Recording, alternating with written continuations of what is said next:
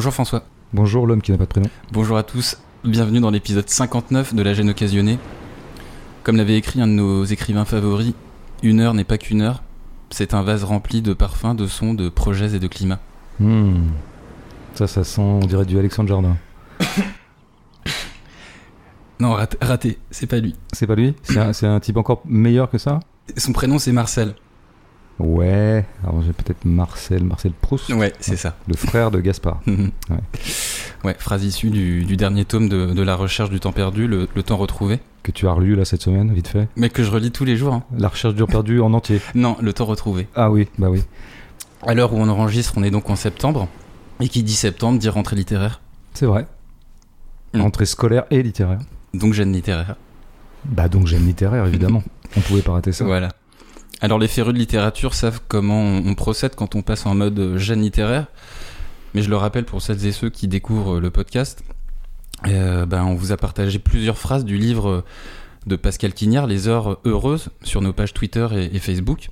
Phrases à partir desquelles on, on analysera le livre et le style de l'auteur. Oui. Alors moi je pense qu'on pourrait dire les heures heureuses. Avec deux Z Ouais, parce que j'ai l'impression que Skinner veut faire entendre ça quand même. Tu Ouais. vois, les heures heureuses. A d'abord, je pense que c'est comme ça que ça se prononce, tout Mhm. simplement, euh, d'un point de vue académique.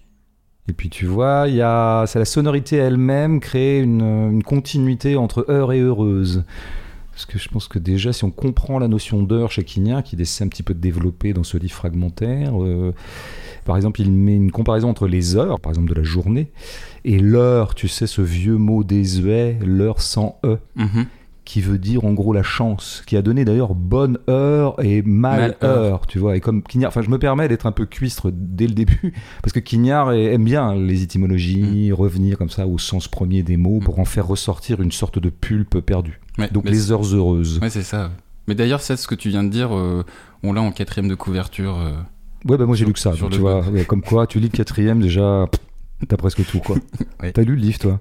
Oui. Ah bah d'accord, bah, t'es beaucoup plus sérieux que moi. Alors, Les Heures Heureuses, c'est le douzième tome du cycle Dernier Royaume de l'écrivain Pascal Quignard, publié aux éditions Albin Michel. Alors, comment résumer le livre?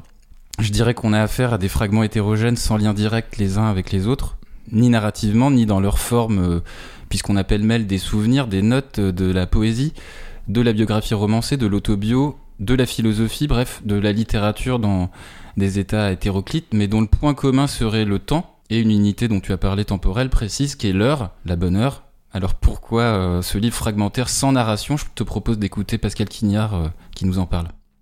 En fait, la narration, c'est un début et une fin. C'est ça que je, je. Et ce qui me paraît le plus intéressant, c'est de quitter la narration, en effet. C'est pas pour ça qu'on quitte le roman, parce qu'il y a des romans sans narration.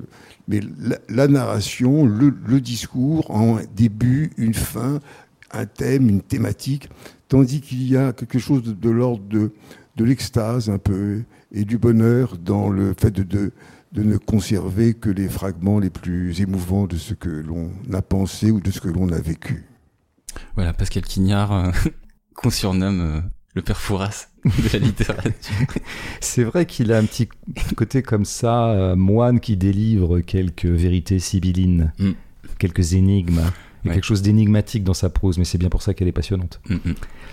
Allez, on débute la critique par trois phrases situées en début de livre. Trois phrases à la suite. On est donc page 11. Est-ce que tu aurais la gentillesse de nous les lire, ces phrases? Avec plaisir. Ils se couchent dans leurs cellules, ils tirent leur couverture jusqu'à leur menton, ils dorment. Merci. On est donc dans le, le deuxième chapitre et il est question euh, d'un personnage historique, Jean de la Croix, hein, un prêtre espagnol euh, saint catholique du XVIe siècle, que je connaissais pas d'ailleurs. Oh, moi, euh, à peine plus que toi, mais quand même un peu, oui, il a une certaine réputation, je dirais, dans la, dans la chrétienne team. Ouais, ouais, bien dit. Et il faut dire que bah, qu'on est là à la fois dans ce que tu viens de lire, proche de la fin du chapitre et proche de la fin tout court hein, de ce Jean de la Croix qui vit ses derniers instants. Euh, Il y a presque ouais, une ambiance euh, à ce moment-là d'extrême onction puisque les frères de son couvent sont réunis autour de lui euh, et veillent sur lui. Ce qui d'ailleurs m'amène à préciser que ce sont à ses frères hein, auxquels ces ils, ils au pluriel, font référence dans les trois phrases.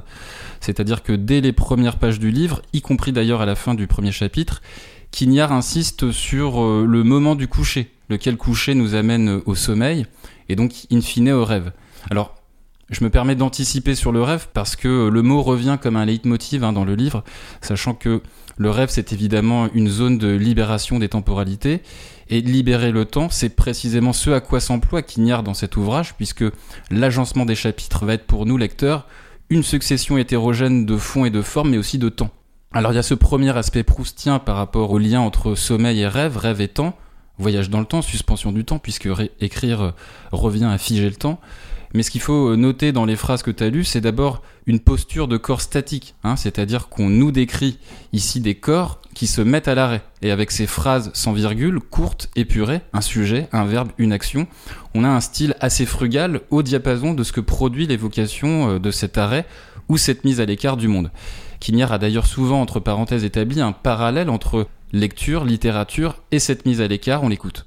C'est une expérience très très très très spéciale, très neuve. Je comprends d'ailleurs très très bien que la littérature et que la lecture ne soient pas le propre de chacun. C'est quelque chose qui, exige une faroucherie, une solitude, quelque chose d'un peu euh, d'une mise, à, une mise au silence de la langue, mais une mise à l'écart du monde aussi un peu. Et cette expérience-là, moi je la trouve fabuleuse et j'y suis le plus heureux possible, mais ça reste une expérience d'énigme. Alors la littérature comme expérience d'énigme, de silence, encore une fois, de mise à l'écart du monde, nous dit Quignard, bah, ça fait écho d'une certaine manière au temps relatif du coucher hein, qu'on a dans les phrases. En l'espèce, ce coucher, on peut considérer qu'avec euh, la mort imminente du prêtre, c'est un moment de recueillement pour les frères, ce qui nous rappelle au passage que vieillir, c'est en partie voir les gens mourir, et pourquoi pas pour Quignard de conjurer la mort par la littérature, hein. c'est ce que j'ai ressenti avec les pages notamment plus loin consacré à l'écrivaine et scénariste euh, Emmanuel Bernheim. Qui était une amie de qui était une Pascal amie. et qui a disparu, je crois, il y a 3-4 ans. Ouais, en 2017. et dont il parle beaucoup dans ce livre. Il y a quelques fragments qui lui sont consacrés. Mm. En tout cas, c'est pas tant le coucher en soi qui est important ici, mais plutôt ce qu'il induit, hein, la mise à l'écart du monde pour réfléchir à la vie, la contempler, en l'occurrence euh, par les mots. Et cette pseudo-marginalité, c'est une posture fondamentale en fait pour Quignard. Parce que ça renvoie aussi à la fin de ces années 90, les années 90 de Quignard, où il s'est délibérément exclu du marché du travail, puisqu'il était, je crois, euh, numéro 2 de Gallimard. Ouais, il avait un poste dans la structure éditoriale de Gallimard, ouais, tout à fait. Et il, était aussi président d'un festival de musique classique. et il s'est mis en retraite tout ça, pour se consacrer exclusivement à la lecture, à l'écriture, en marge donc d'une certaine socialité de la vie contemporaine. C'est ça, ouais, je pense que je dirais, excuse-moi, une petite insiste, je pense que c'est moins se mettre en, marge du travail, parce que d'une certaine manière, son travail, c'est écrivain. Euh, tu vois, donc il a continué à travailler, mm. mais en fait, il s'est désocialisé. Hein. c'est sa vie sociale à laquelle il a mis fin, dit-il, à la fin des années 90. Mm. Le but ultime étant dans sa vie, comme dans ses livres, eh bien d'atteindre, comme on dit en philosophie, une ataraxie. Oui. Ce sont les stoïciens qui parlaient d'ataraxie, je crois. Hmm. on, définit ataraxie pour les gens, parce que les gens vont croire que c'est un, médicament contre le vomissement, donc euh, ça va être compliqué. Est-ce que tu as pris un atarax hier bah, En fait, c'est la tranquillité de l'âme qui vise le bonheur. Voilà, ça sent la définition Wikipédia, ça Non, tu l'avais en toi ça sent la définition d'un manuel de philo que j'avais. Oui, c'est vrai, c'est vrai. C'est un passage obligé de la terminale. Euh, tu as déjà dit l'essentiel sur ce petit groupe de trois phrases. Effectivement, on est dans un style très épuré, très simple. Euh, sujet, verbe, complément, ils se couchent dans leurs cellules. Sujet, verbe, complément, ils tirent leur converture jusqu'à leur menton. Enfin, sujet, verbe, complément, complément. Et puis il n'y a même plus de complément dans le troisième, ils dorment. Euh, donc il y a une épure que tu as très très bien fait de lier immédiatement, organiquement, à une sorte d'épure de la vie qui serait le propre de la vie monacale, puisqu'on a affaire à des frères. Nous sommes dans un ordre très particulier. Euh, bon, donc c'est quand même intéressant comment dire, on peut pas euh, appréhender la littérature sans avoir toujours comme euh, arrière-pensée euh, et, qui pourrait prendre effet de phrase en phrase l'idée que il puisse y avoir un lien entre bon ben, fond et forme, dit-on banalement, mais agencement même de la phrase et agencement même de la vie. On pourrait parler d'un style ascétique d'ailleurs plutôt que de mhm. style épuré, ce qui rejoindrait un petit peu euh, ce que tu as décrit de la sécession qu'a opéré euh, Quignard, la relative sécession, puisqu'il continue à se socialiser, il, émet des livres dans l'espace public. Bon, mais euh, on va pas lui en vouloir de cette demi-mesure. Mais il y a, comme une, sorte d'ascèse comme ça, qui est aussi une ascèse stylistique et qui se traduit par un certain ordre de la phrase. On pourrait se demander pourquoi il n'a pas mis en facteur le il dans cet ensemble de trois phrases. C'est vraiment une question stylistique élémentaire qui se pose on aurait très bien pu avoir. Ils se couchent dans leurs cellules, virgule, tirent leur couverture jusqu'à leur menton, virgule, dorment. Ça aurait pas été nul d'ailleurs, Oui. hein, mais lui il choisit de reproduire, il ne met pas en facteur le pronom euh, personnel il, il le répète à chaque fois et à chaque fois il ponctue, il relance une phrase et il dit il. Tu t'es un petit peu approché ça d'ailleurs, mais plus spécifiquement, je dirais que là, il y a là, ça nous fait ressentir et éprouver rythmiquement. Euh, Quignard est musicien, c'est pas pour rien, donc sa phrase est rythmique aussi. Et c'est l'idée que chaque chose en son temps, ce qui est d'ailleurs un petit peu le cas de la vie monacale en général, Mm. hein, euh, qui est ponctuée par des gestes, des attitudes, des moments Des moments. tout à fait régulé. Il y a une règle monacale et on fait euh, chaque chose à son heure. Tiens, on y revient encore aux heures. C'est très ponctué la vie monacale, Mm. quoi. Bah là, on a ça aussi, y compris pour le truc dont on se dirait que ça pourrait être le moment où tous isolés dans leurs cellules, ils ont un peu chacun leur méthode de coucher ou chacun leur méthode pour s'endormir. Bah non, il y a aussi là quelque chose. Voilà, il faut d'abord euh, se coucher, ensuite remonter la couverture euh, jusqu'au menton. Et à ce moment-là, euh, ils dorment. Il y a une espèce de mécanique qui se met en place. Alors d'ailleurs, le chapitre s'appelle, parce que c'est donc un ensemble de chapitres, comme tu l'as dit, ils ont tous un titre, et celui-là s'appelle Mourir à l'heure. Oui. Ouais, Alors c'est intéressant, mourir à l'heure, parce que c'est précisément ce que leur dit Saint Jean de la Croix, qui est en train d'agoniser en quelque sorte, et les frères évidemment disent, lui disent non mais nous ne nous résignons pas à ta mort, euh, toi que nous aimons tant, et lui il leur signifie d'une certaine manière que mais chaque chose vient à son heure, mon décès vient à son heure, et maintenant soyons tranquilles, c'est-à-dire ne nous agitons pas pour je sais pas essayer de perpétrer des soins qui retarderaient euh, la mort euh, fatale, elle vient, c'est l'heure, et donc maintenant il n'y a plus qu'à consentir. Je crois qu'il dit il faut que nous nous tenions tous tranquilles. Et cette quiétude-là, la quiétude, hein, c'est intéressant la quiétude. Euh, D'ailleurs, le quiétisme rejoint aussi une certaine, un certain mode de vie ascétique, hein, euh, pas loin de l'ataraxie d'ailleurs, la, la tranquillité. Bon. Cette tranquillité, je la vois vraiment dans cette phrase, moi, qui fait rêver vraiment totalement un type qui a tellement du mal à s'endormir le soir, donc que je serais par exemple, et qui cherche toujours la bonne position, tu sais, bah eux, ils se mettent sur le dos, Dos. tire la couverture jusqu'à ton menton, et ensuite tu dormiras. Mm. Comme si c'était, tu vois, une espèce de mode de coucher qui euh, produirait euh, à tous les coups cet effet bah, extrêmement euh, bénéfique, à savoir, ça y est, je dors, hein, Mm. sachant que la, la capacité de dormir fait partie de la panoplie de la sagesse. Quoi. Alors, juste un, un petit truc, est-ce que Quignard est chrétien, par exemple? Moi, je ne suis pas assez connaisseur de Quignard pour... Enfin, je l'ai beaucoup lu, hein, et notamment, j'ai dû lire euh, trois ou quatre volets de Dernier Royaume. Euh, je ne suis pas sûr que lui-même se dirait chrétien, parce qu'il a une culture extrêmement, euh, on pourrait dire œcuménique, Mm. en tout cas extrêmement universelle. Il est très porté sur le Japon, par exemple, donc on Ouais. peut pas dire que ce soit une terre extrêmement chrétienne. D'ailleurs, il y a un fragment sur le Japon à un moment donné. Ouais, ouais, ouais, non, mais ça revient dans beaucoup de ses livres. et puis, alors, donc, en fait, c'est les spiritualités, on pourrait dire, qui l'intéressent, même si euh, il le prononce pas à, à tout bout de champ comme certains qui n'ont que le spirituel à la bouche. Euh, Je crois que ce qui l'intéresse, c'est que c'est d'arriver à avoir une vie spirituelle, mais comme il est entendu dans la vie monacale, précisément, c'est que l'esprit, c'est un travail. En fait, le béaba ou le postulat de la régulation de la vie monacale, c'était applique ces règles-là et l'esprit te gagnera. Ça passe par le travail, y compris manuel, parce que les moines travaillent, euh, pour la plupart en tout cas. Quoi. Donc je pense qu'il faut prendre, à un moment par exemple, il parle du livre d'heures, Oui. tu sais, puisqu'il essaie de décliner dans tous les sens cette notion d'heure, en donnant y compris son étymologie latine, etc. Et bon, on ne sait pas trop ce que c'est qu'un livre d'heure. Pour le coup, je suis allé voir la, la définition. Un livre d'heure est le type le plus courant d'ouvrage médiéval enluminé. Il accompagnait le pratiquant laïque en lui offrant une collection de textes, de prières et de psaumes avec les illustrations correspondantes et constituait un recueil de base pour la pratique de la religion catholique. Donc on est en pleine religion, mais je pense que ce qui intéresse encore une fois, c'est plutôt la pratique. Le livre d'heure serait une espèce de petit manuel de vie en fait. Ça scande ta journée avec des gestes euh, attitrés, des recommandations, euh, peut-être un certain nombre de prescriptions. Et je pense qu'il y a quelque chose dans Dernier Royaume, hein, je ne parle pas de son œuvre plus romanesque parce qu'il écrit des romans, Oui. mais il alterne pratiquement entre les il y a quelque chose d'auto-prescriptif. Écrire un livre, ça fait partie d'une sorte de règle que je m'impose.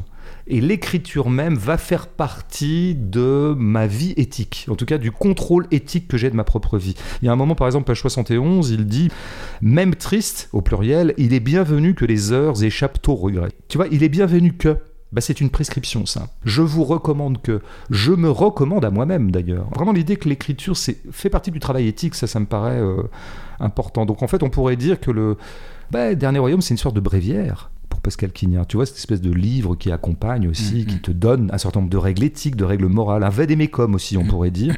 Il faut savoir que Quignard a écrit des traités Mais tu vois, les traités, c'est quoi? C'est quand on fait un traité, bah, il y a un traité euh, de la randonnée. Je veux dire, comment bien randonner, comment être un cultiver l'art de la randonnée, parce qu'on ne fait pas n'importe comment la randonnée. Enfin, je dirais, il y a vraiment, c'est très beau parce qu'il y a vraiment l'idée que chaque activité humaine est un art de vivre et que cet art de vivre appelle un certain nombre de prescriptions qu'il faut euh, s'auto euh. Euh, voilà, et je pense qu'il faut vraiment lire aussi Dernier Royaume comme, j'allais presque dire, et ça irait avec le petit moment sonore que tu nous as proposé, le deuxième. Je pense que Pascal Quignard, quand il écrit les volets du Dernier Royaume, donc il y en a un qui nous arrive à peu près tous les trois ans, je crois, depuis euh, une vingtaine d'années, c'est en fait essentiellement un livre à son propre usage. C'est des choses qui pouvaient se faire d'ailleurs dans le Moyen Âge ou Mhm, euh, mhm. dans cet ancien temps que Quignard aime tellement et auquel il revient tout le temps, notamment le XVIIe siècle, Moyen Âge puis XVIIe siècle. C'est intéressant, tu vois, qu'ils vendent des livres, enfin ils les aimaient publiquement et chacun peut les acheter, ce que nous avons fait. Mais simplement, je, je crois que vraiment c'est une écriture pour lui-même. Mm. Et ça, c'est quand même aller au bout, si tu veux, du geste qui consiste à dire que la littérature, j'aime beaucoup son expression, c'est une faroucherie.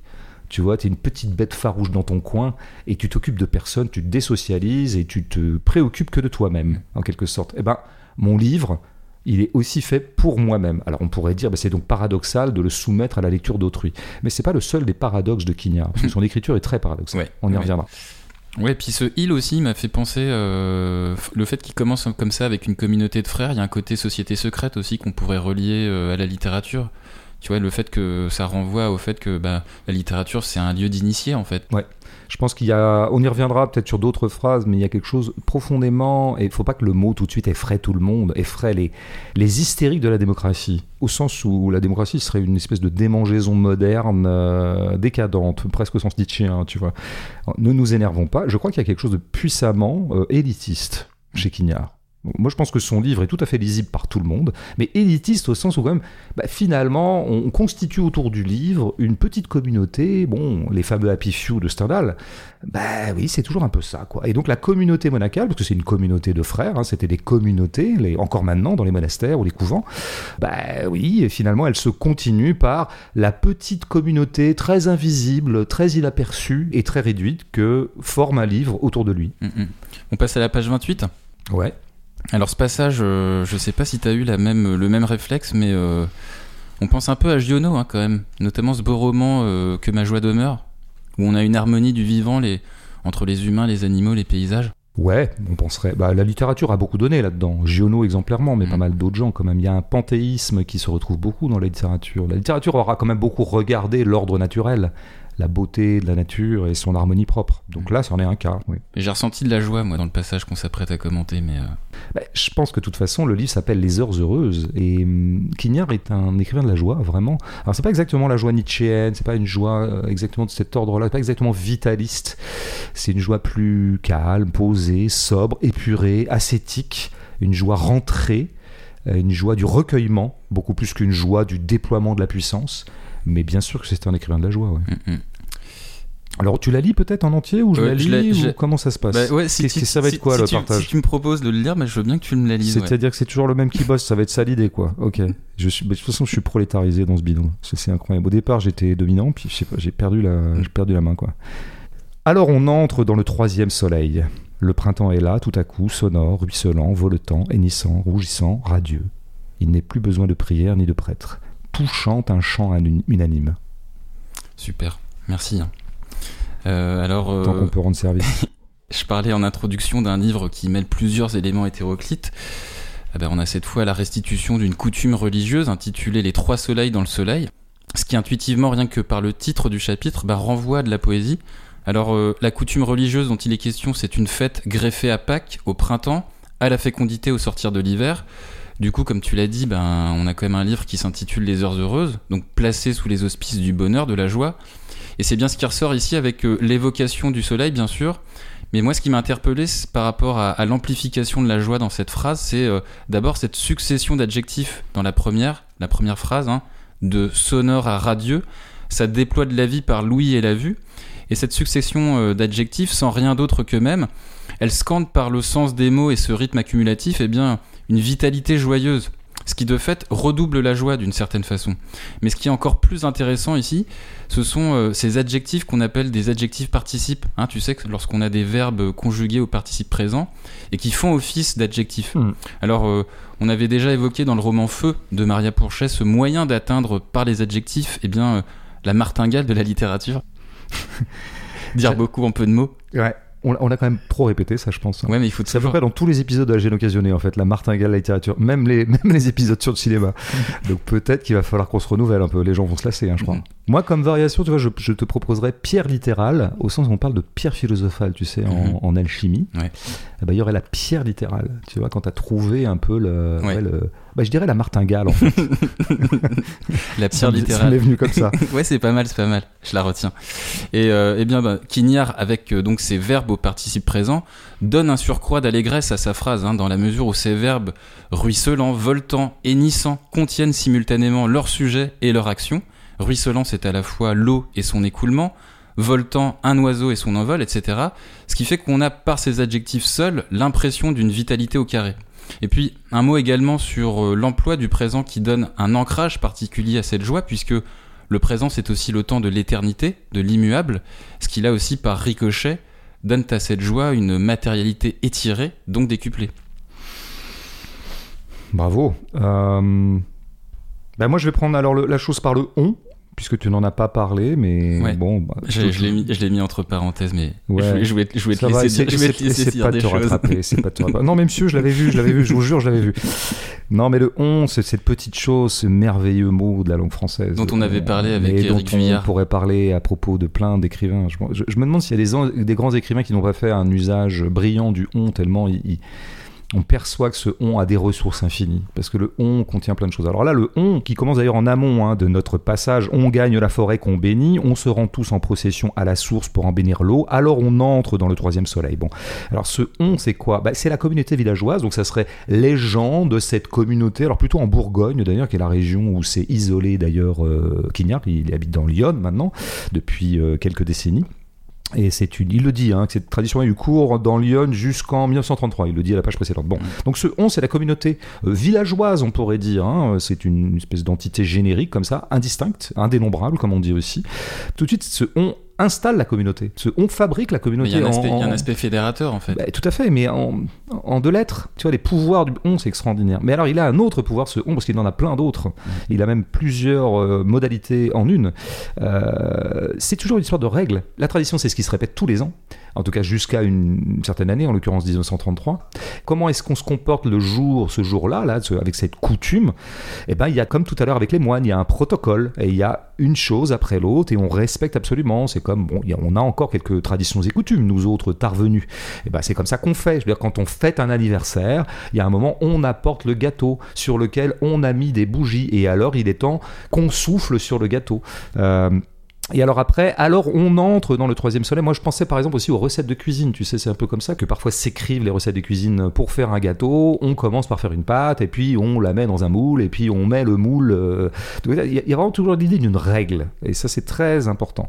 Une règle qui permet d'organiser quelque chose comme le bonheur. Il y aurait une règle du bonheur comme il y a une règle pour accéder à l'esprit. Ce qui sont des mots parfois contradictoires, en tout cas dans un spontanéisme de courte vue.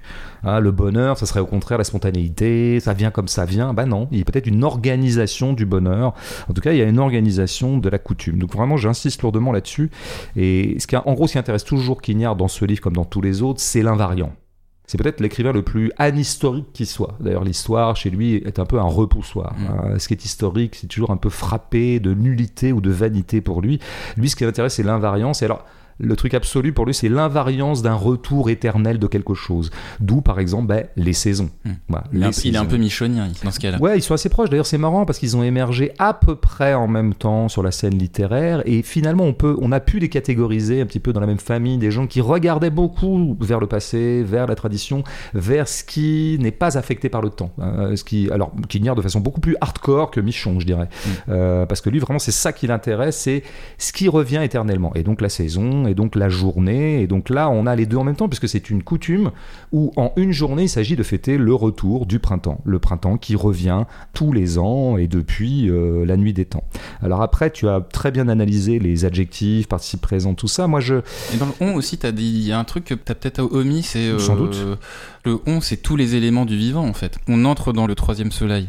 C'est pas seulement les humains ou la communauté villageoise, c'est aussi euh, Tout à fait. tout, ouais, tous les éléments du vivant. Ben, C'est-à-dire que ce on finit presque par désigner la vie elle-même. Ouais. Voilà, la vie elle-même. Alors c'est intéressant parce que ce que- euh, les, adjectifs auxquels on vient, là que tu as très bien euh, analysé, euh, d'une certaine manière, si tu les reprends un par un, là je vais un petit peu plus les détailler, ils font justement le tour du vivant. D'abord ça commence par sonore, mais tu vois ça a l'air con. ça. Franchement, L'art c'est simple, hein. n'oubliez jamais que l'art c'est simple. Il y a de l'art dans ce sonore là, ça paraît rien, c'est un petit mot qui est sonore. Le printemps est là, tout à coup, virgule, sonore. Ben oui, mais pardon, mais c'est une captation simple et élémentaire et formidable, parce que le printemps, effectivement, se manifeste d'abord par le son qu'il émet. C'est-à-dire que, alors à la campagne, bien sûr, Quignard euh, ne peut pas se vivre autrement qu'habitant à la campagne, parce que c'est là que tu perçois mieux qu'ailleurs le cycle des saisons et la variabilité saisonnière des choses. Parce qu'en ville, ben, je veux dire, non, euh, le printemps chez nous en ville, nous, nous habitons tous les deux en ville, euh, il se manifeste pas par sa qualité sonore, il se manifeste par un surcroît de chaleur, euh, peut-être une luminosité différente, les jours qui s'allongent, etc. Mais pas le son. Pourquoi? Parce qu'en ville, le son est absolument couvert par un invariant qui s'appelle la bagnole.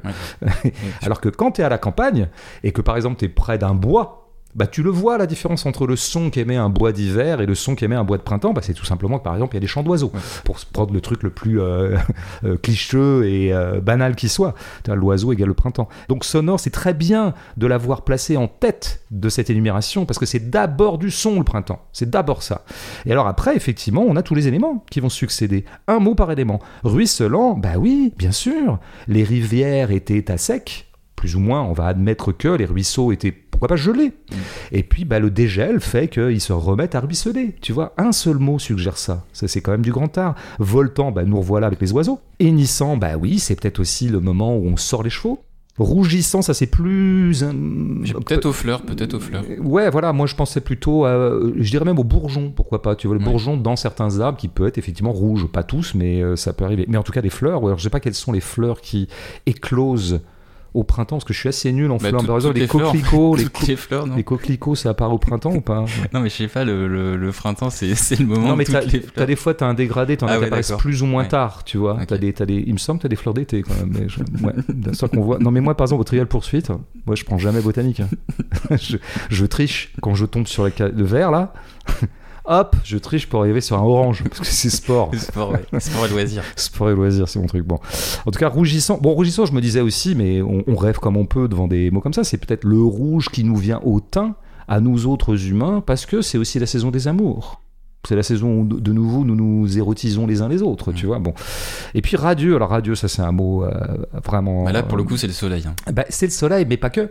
Parce qu'évidemment, c'est du soleil qu'on dit qu'il est radieux. Et d'ailleurs, radieux, il faut toujours entendre avec euh, Quignard, c'est là qu'il est poète, Mm. le sens, je dirais pas étymologique, mais le sens un peu premier du terme. Et le radieux, bah, c'est ce qui a des rayons. C'est ce qui irradie. Donc effectivement, c'est propre au soleil. Mais radieux quand même, dans notre sens courant, qui est aussi présent sur cette page, c'est la joie. Hein, c'est le bonheur. Je suis radieux, je suis... euh, voilà, bon, il y a plein de synonymes euh, possibles. Et ce qui est intéressant, c'est que dans un même mot, eh ben, tu as lié à la fois la cause et la conséquence. Ouais, ouais là, c'est Euh, ça. la cause c'est le soleil et la conséquence c'est mon bonheur. Le soleil me rend heureux. Rien qu'avec ce mot, Quignard organise ce qu'il organise dans tous ses livres, et notamment dans Dernier Royaume, c'est-à-dire une refusion de ce qui a été séparé, à savoir les êtres humains et le soleil, la nature, le cycle des saisons, le rythme propre de ce qu'on appelle grossièrement euh, la nature. Dans Radieux, il y a l'idée que ça y est, de nouveau, je suis une créature branchée sur le soleil. Mm. Alors qu'en fait, on est de moins en moins branchés sur le soleil, nous autres, puisque nous avons inventé une lumière artificielle qui n'est pas celle du soleil, euh, et puis un mode de vie qui fait que nous ne sommes pas, on, on se lève pas avec les poules, comme disait ma grand-mère, tu vois. bon, Euh, nous ne sommes pas complètement accordés ou ajustés au rythme euh, cyclique euh, des saisons. Mais tu vois, rien que ce mot réalise cette fusion de ce qui n'est plus fondu euh, dans la vie. Ta grand-mère qui avait beaucoup de, de proverbes comme ça, non? Ouais, Liés aux animaux. C'est vrai que j'ai tendance à prêter à ma grand-mère beaucoup, beaucoup de proverbes qu'en fait, euh, je me demande si elles a vraiment existé. Ah, bon, cela dit, j'avais deux grand-mères. Donc à elles deux, peut-être qu'elles étaient les pourvoyeuses d'aphorismes comme ça ou de bon sens populaire. euh. Je, je voulais juste un- une- une- le dernier fragment là, de ce petit passage. Mhm. Tout chante un chant unanime. Ouais. Alors là, tu vois, si Je j'étais. un- savais que tu allais revenir sur ça. Bah, bien sûr. Euh, ouais, moi, je peux pas rater ça. Euh, non, mais un instituteur de CM1, par exemple, tu mets ça dans une rédaction, il te dit Mais c'est quoi cette répétition-là? Tout chante un chant. Hmm. Bravo, monsieur l'homme qui n'a pas de prénom. Déjà, vous n'avez pas de prénom. Hein? Vous, vous- vous refusez de nous donner votre prénom depuis le début de votre scolarité, depuis le CP. Et en plus, quand vous faites des rédactions, dedans, vous faites tout chante un chant. Bah, vous n'irez pas loin, Hmm. monsieur qui n'a pas de prénom. Bon, alors évidemment, quand c'est Quignard et que c'est de la poésie, bah, c'est voulu, hein, tout chante un chant. En fait, la phrase est chiasmique. Tout renvoie. euh, Tout renvoie à unanime. Ouais, c'est ça, exactement. Tout renvoie à unanime et chante chant, un chant, c'est les, les deux B. Mm. Et bah parce que là, tu vois, la phrase du coup, elle tourne sur elle-même. On commence par un tout, on finit par un tout, et le chant et le chant eux-mêmes créent une espèce de petit rond interne. Mm. Donc c'est une phrase circulaire. Ouais. Et alors là, évidemment, nous sommes quand même en train de parler du cycle des saisons. Bon, alors c'est un peu l'opération philosophique du livre qui n'est pas la plus originale d'ailleurs parce que Quignard n'a pas inventé cette distinction-là entre la promotion d'un temps cyclique au dépend d'un temps linéaire. Le temps linéaire, c'est le temps de l'histoire, c'est le temps des humains. c'est- Bon, le temps cyclique, c'est le vrai temps. La vraie temporalité, elle est cyclique. Elle n'est pas linéaire. Je pourrais citer très vite, j'en ai deux, trois comme ça, mais rapidement, parce qu'il y en a partout dans le livre. Heures heureuses, heures de la rotation féconde ou fertile du temps. Rotation. Euh, le grand temps tourne, les heures, au contraire des dates, tournent. Alors il oppose à un moment les heures et les dates. Les dates, évidemment, c'est le temps humain, linéaire, tu vois bien. Une date succède à l'autre, c'est la succession. Et lui est du côté des heures, parce que l'heure, c'est ce qui revient. Mhm. Tous les jours revient, euh, 7h30, 8h30, 9h30. euh.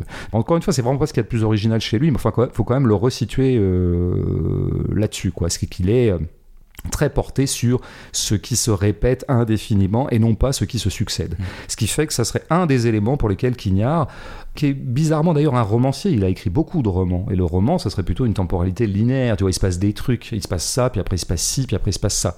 Mais comme il Euh, disait, il y a un début, une fin, quoi. Voilà, il y a un début, une fin. Et donc, ce qu'il développe quand même dans ses romans, parce qu'il y a une vraie linéarité dans pas mal de ses romans, il arrive des choses à des gens, euh, il y a des systèmes de cause et d'effet, et il le conjure dans Dernier Royaume, et dans ses livres les plus philosophants, euh, ses livres non romanesques. Il dit à un moment d'ailleurs dans Les Heures Heureuses, telle est l'heure, parce que lui se réfère toujours à l'heure, le régime de l'heure, rien de ce qu'on vit vraiment n'est narrable.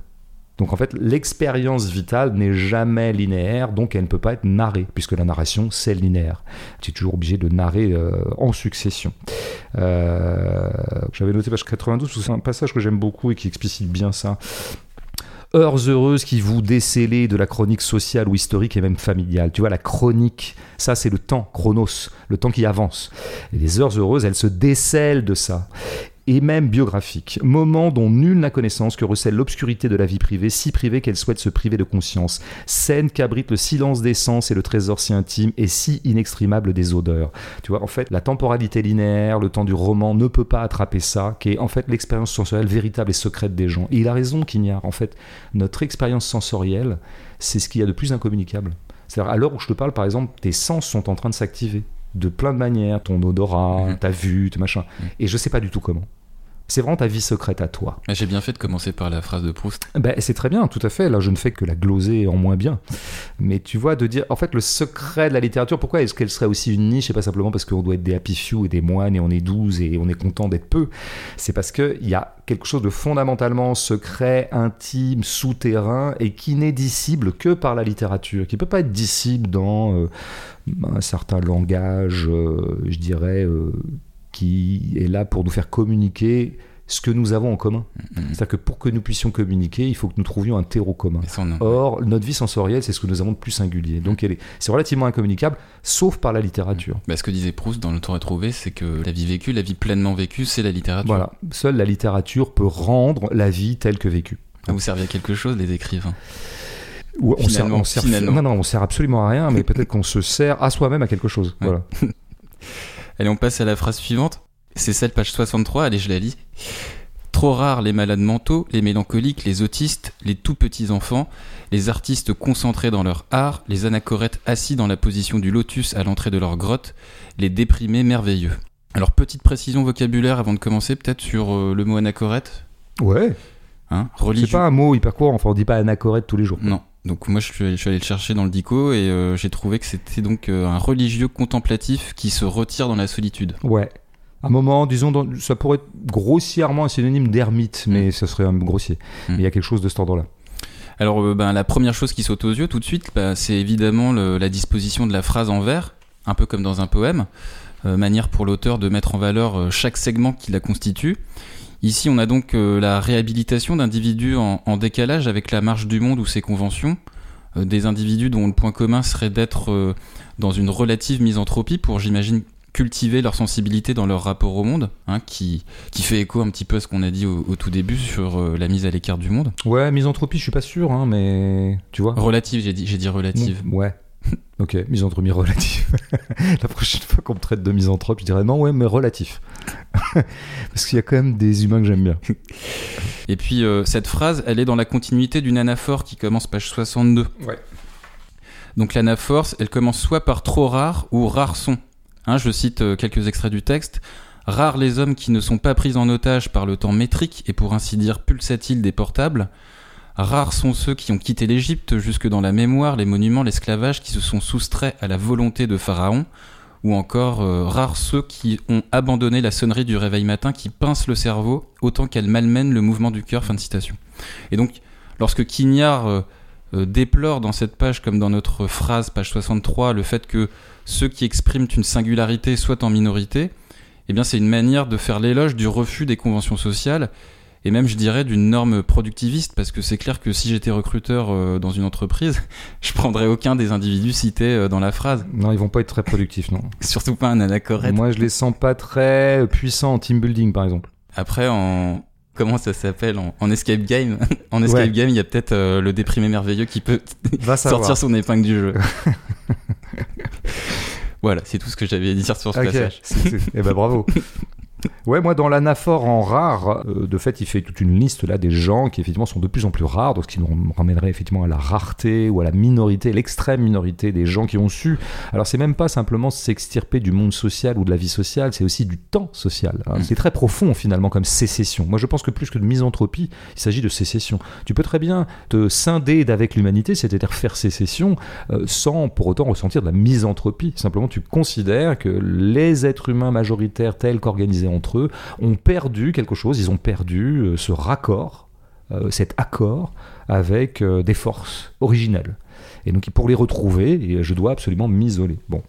Alors on en arrive donc à ce passage qui est, qui est étonnant, trop rare les malades mentaux, les mélancoliques, les autistes, tu l'as lu, etc. Et qui est donc en vert. Enfin, en tout cas, il y a des retours à la ligne et des noms majuscules en début de ligne. Et donc, on peut le lire effectivement comme si c'était alors ce qu'on pourrait appeler du vers libre, puisque c'est du vers sans rime et du vers qui n'est pas métriquement organisé. Tu vois, c'est pas le même nombre de pieds à chaque. Euh. Donc, c'est ce qu'on appelle des vers libres. Alors, pourquoi ce truc surgit à ce moment-là? C'est déjà intéressant qu'une prose comme celle de Quignard s'autorise c'est intéressant. Mm. Ça témoigne d'une grande liberté finalement de parce que dans la page, ça arrive d'un coup d'un seul. En voilà, c'est sans coup férir. Il n'y a rien qui a priori, euh, comment dire, euh, euh, légitimerait ou justifierait ce passage au vert. Donc il fait un peu ce qu'il veut formellement. Et je pense que Dernier Royaume, pour lui, je disais que c'est un livre à son propre usage. C'est aussi vraiment un, un espace de grande liberté pour lui. Parce qu'effectivement, quand il fait des romans, bah, immédiatement, même si tu fais des romans un petit peu euh, particuliers, tu es toujours tenu à un certain nombre de règles, de règles narratives, par exemple, ou de règles d'organisation, de composition. Bon, là, euh, euh, le livre a une thématique extrêmement cohérente, mais enfin, c'est un peu ce que je veux comme je veux. Et là, des vers me sont venus. Enfin, il m'est venu, à moi, Pascal Quignard, l'idée que ça pourrait se transformer en vers. Bon, alors il faudrait demander pourquoi. Alors moi, je me disais, bah, c'était justement pour rendre hommage, parce que du coup, on a par exemple les tout petits enfants qui occupent un verre à eux seuls. On a les artistes concentrés dans leur art, ça aussi c'est un verre. Et donc, ce serait une façon de rendre justice à chacun, de lui faire un petit peu son moment. Voilà. Toi, je vais t'isoler sur la page pour bien faire ressortir ta rareté.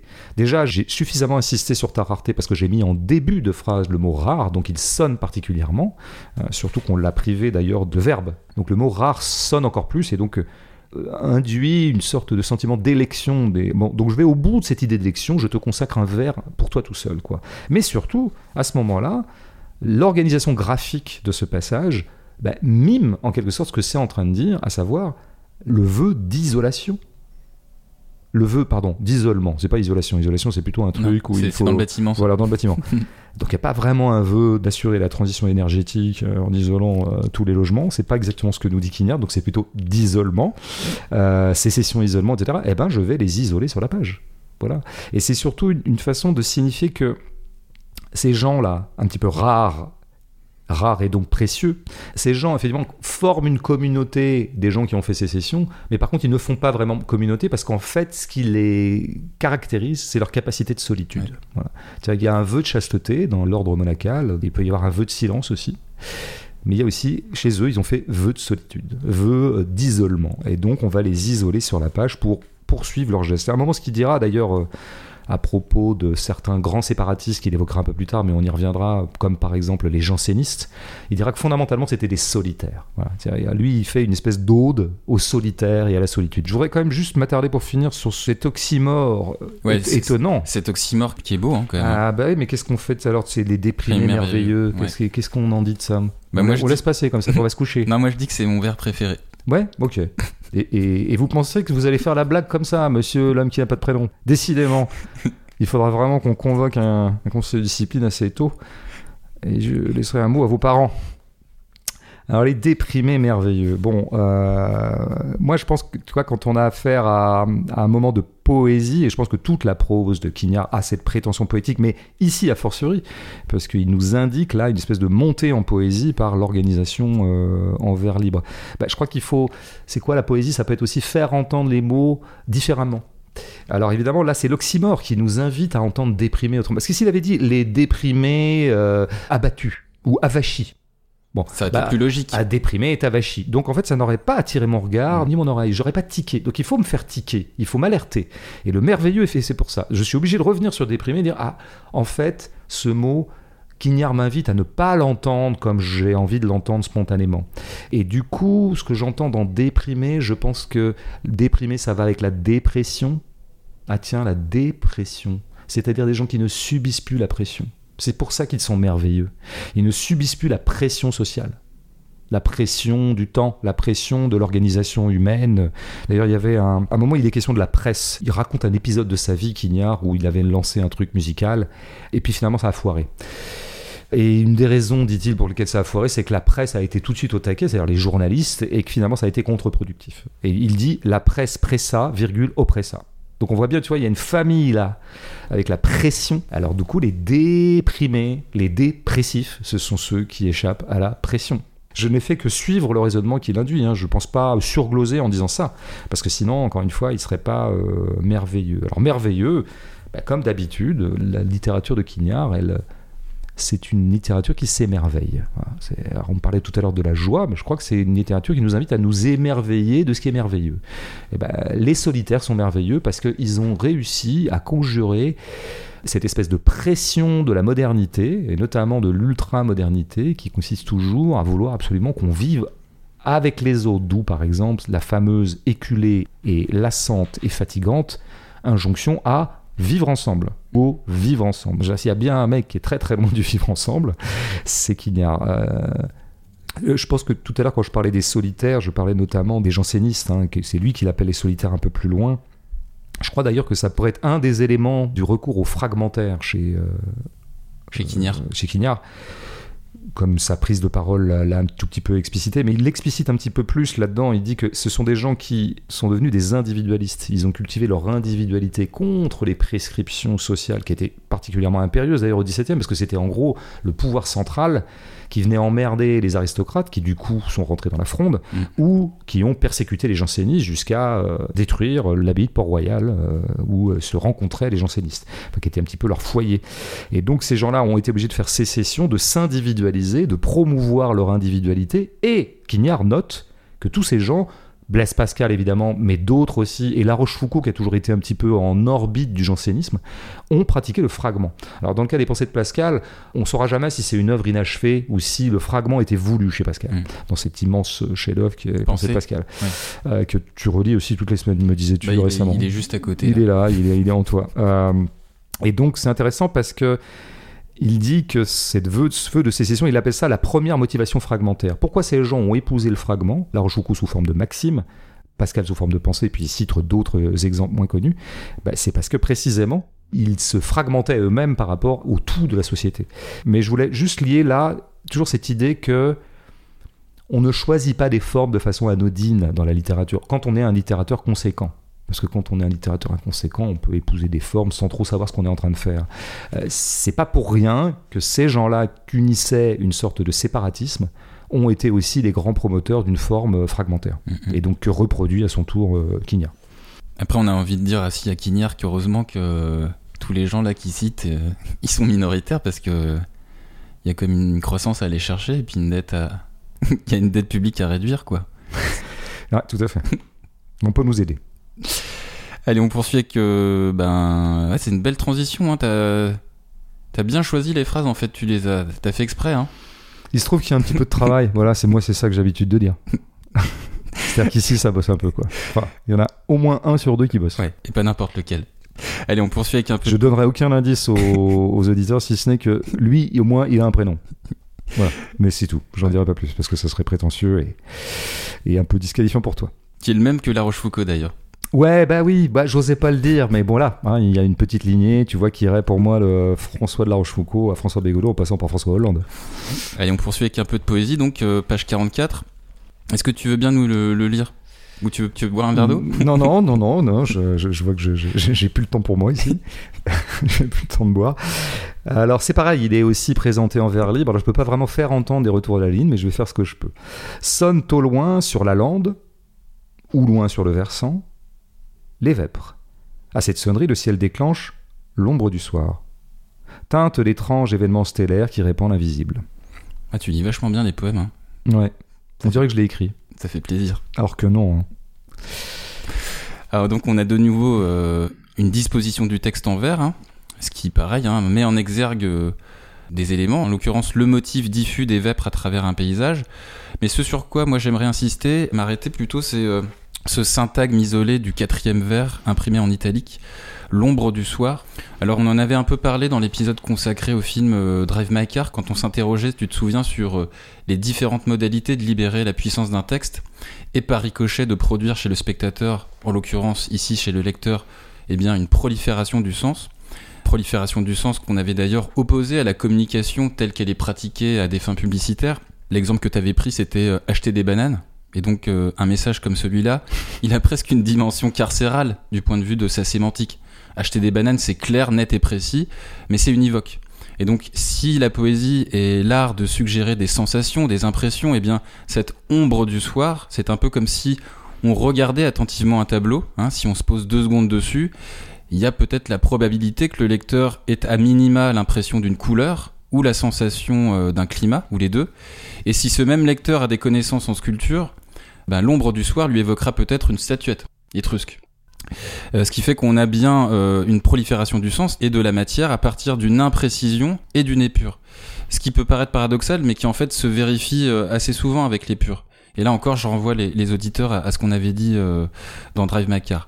Après, dans ce même esprit d'obtenir une matière textuelle qui n'est pas à sens unique, eh bien, ce sont ces combinaisons improbables de mots, comme par exemple dans le dernier vers, hein, je le cite, teinte l'étrange événement stellaire. Alors, euh, avant de commencer, avant de commenter, pardon, cette association, je voudrais juste qu'on écoute un, extrait de Du côté de chez Swann qui évoque avec précision la matérialité du tintement. Les soirs où, assis devant la maison sous le grand marronnier autour de la table de fer, nous entendions au bout du jardin non pas le grelot profus et criard qui arrosait, qui étourdissait au passage de son bruit ferrugineux, intarissable et glacé, toute personne de la maison qui le déclenchait en entrant sans sonner, mais le double tintement timide, ovale et doré de la clochette pour les étrangers. Tout le monde aussitôt se demandait une visite. Qui cela peut-il être? Voilà.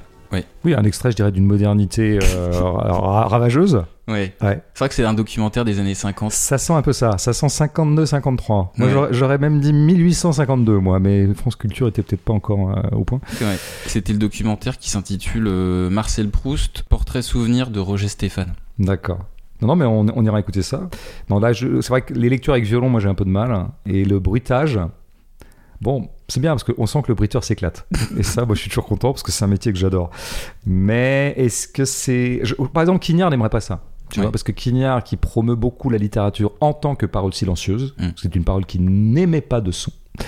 En quoi elle est tout à fait spécifique dans l'ensemble des régimes d'énonciation ou des régimes de parole. Là, je suis en train de parler oralement, et ben on m'entend. Et quand j'écris, on m'entend pas. Mm. Euh, et même quand on me lit, ça ne n'émet pas de son. Sauf pour les gens qui auraient envie de lire à haute voix ce qu'ils disent, ce qui est quand même assez rare. Donc, le fait de bruiter Proust me paraît un peu une contre-indication. Bon, je me suis permis ce petit écart parce que je voulais vraiment qu'on prenne euh, toute la mesure de ce qu'est le tintement. en non, fait. mais tu, tu as fait, tu as bien fait. Tu as bien fait comme ça. Maintenant, nous Pour- savons ce que c'est que le tintement. pour qu'on soit sûr qu'il n'y ait pas d'ambiguïté. sur le tintement. Oui. Ouais, des fois que les gens auraient cru que c'était une prise de karaté, le tintement, ben en fait non, c'est un son. Alors, comme on vient de le- de l'entendre chez Proust, le tintement, c'est une, donc une modalité, une matérialité sonore très singulière. Et pour le dire de manière plus prosaïque, ben, ça correspond à, à une succession de sons légèrement aigus. Et dans ce vers, on associe donc le, le tintement à un élément visuel, hein, l'événement stellaire, écrit Quignard, qui correspond au scintillement des étoiles dans le ciel. Et donc, pour Quignard ici, ce que le tintement est au son, le scintillement l'est à la vue, du point de vue de sa discrétion. Alors, le verbe teinter, il permet évidemment d'obtenir une couture très subtile dans le tissage du poème entre la sonnerie des vêpres et le ciel étoilé. Mais surtout, cette passerelle sémantique, eh bien, elle permet d'augmenter notre perception sensorielle de la matière du monde et, in fine, notre fascination pour sa complexité et, sa beauté. Hmm. Ça te va bien la poésie? Ben, moi, j'écris des poèmes de temps en temps. C'est vrai T'écris des poèmes à des gens Bah, souvent à moi À et, toi-même. et parfois à des gens, ouais. Hmm. Des gens, par exemple, de l'autre sexe Ouais, ça arrive. Ah oui. Et ça marche? Il paraît que ça marche pas la poésie. Bah, ça dépend de la sensibilité des gens qui, Mmh. qui les reçoivent. Comme il est modeste. Comme il est modeste. Euh, ouais, non, mais non, mais franchement, t'as as dit beaucoup là. Euh, alors, de la même façon que le petit passage précédent que nous avions euh, extrait, là, donc nous avons affaire des vers libres aussi. J'ai essayé d'expliquer péniblement et peut-être un peu scolairement le fait qu'on avait recours aux vers libres euh, auparavant pour isoler et que précisément ça nous parlait de gens qui s'étaient isolés. C'était peut-être un peu facile pour être honnête mon truc. Là, je dois dire, de toute façon, mon explication ne pourra pas être resservie là, puisque on n'a pas, je peux pas justifier ce même recours au vers libre par l'isolation, puisqu'il n'est plus du tout question d'isolation. Donc c'est autre chose. Donc tout ce qu'on peut attendre à ce moment-là de cette mise en vers ou de cette torsion en vers d'une prose comme ça qui te semblait s'écouler euh, prosaïquement, euh, c'est des effets poétiques. Tu en as déjà dit quelques-uns. Il y en a un autre qu'on appelle le rejet, en fait, tu sais, dans Mm. le lexique qu'on apprend pour en passer l'oral du bac de français. Les vêpres. Les vêpres est en rejet, hein, euh, ou loin sur le versant, virgule, à la ligne, les vêpres. Alors, les vêpres, elles sont par ailleurs au centre, c'est vraiment de ça qu'il est question. Alors, par ailleurs, bien sûr, euh, il y a un autre rejet qui est l'ombre du soir, mais que tu as très très bien commenté. Je suis bien content que tu l'aies commenté parce que j'étais un peu emmerdé, moi, devant ce truc de l'ombre du soir. Je vois Mm. pas exactement à la fois ce que ça désigne. Moi, je me suis dit autre chose que toi, par exemple, et donc ça va bien dans le sens que tu disais, à savoir c'est suggestif. Voilà, c'est ça. C'est peut-être que le passage à la langue poétique ou au registre poétique, c'est euh, là où un mot euh, communique une information, eh bien nous passons au, au régime de la suggestion. Un mot n'informe plus, il suggère. Et donc la suggestion, bah, ça peut être polysémique. Donc moi je voyais autre chose dans l'ombre du soir. J'y voyais d'ailleurs une, une espèce de redondance un peu. Mm. Un côté un peu comme tout chante. Tout chante un chant unanime. L'ombre du soir, ça fait un peu noir sur noir. Tu vois, ça fait un peu ton sur ton. Ouais, mais- Et- mais, mais le, le fait aussi que ça soit écrit en italique aussi, ça me. Ben, c'est perturbant. ça m'a tiqué. Bah, tout à fait. C'est étonnant. Et d'ailleurs, c'est presque contraire et paradoxal par rapport à, à la stratégie du rejet, parce que le rejet, précisément, est fait pour mettre en évidence. Quand on rejette un mot comme ça en début de vers suivant, c'est pour le mettre en évidence. On a quelques exemples notoires dans l'histoire de la poésie française. Mais donc là, à partir du moment où tu as déjà le rejet qui met en évidence l'ombre du soir, pourquoi en plus ajouter cette intensification qui s'appelle l'italique? Honnêtement, ça, ça m'échappe, donc je passe à autre chose. quand je sais pas et quand j'ai rien à dire, ce qui peut m'arriver, contrairement à ma légende. Euh, moi, ce qui m'intéresse peut-être, c'est de revoir euh, d'autres aspects de ce petit ensemble de, de vers.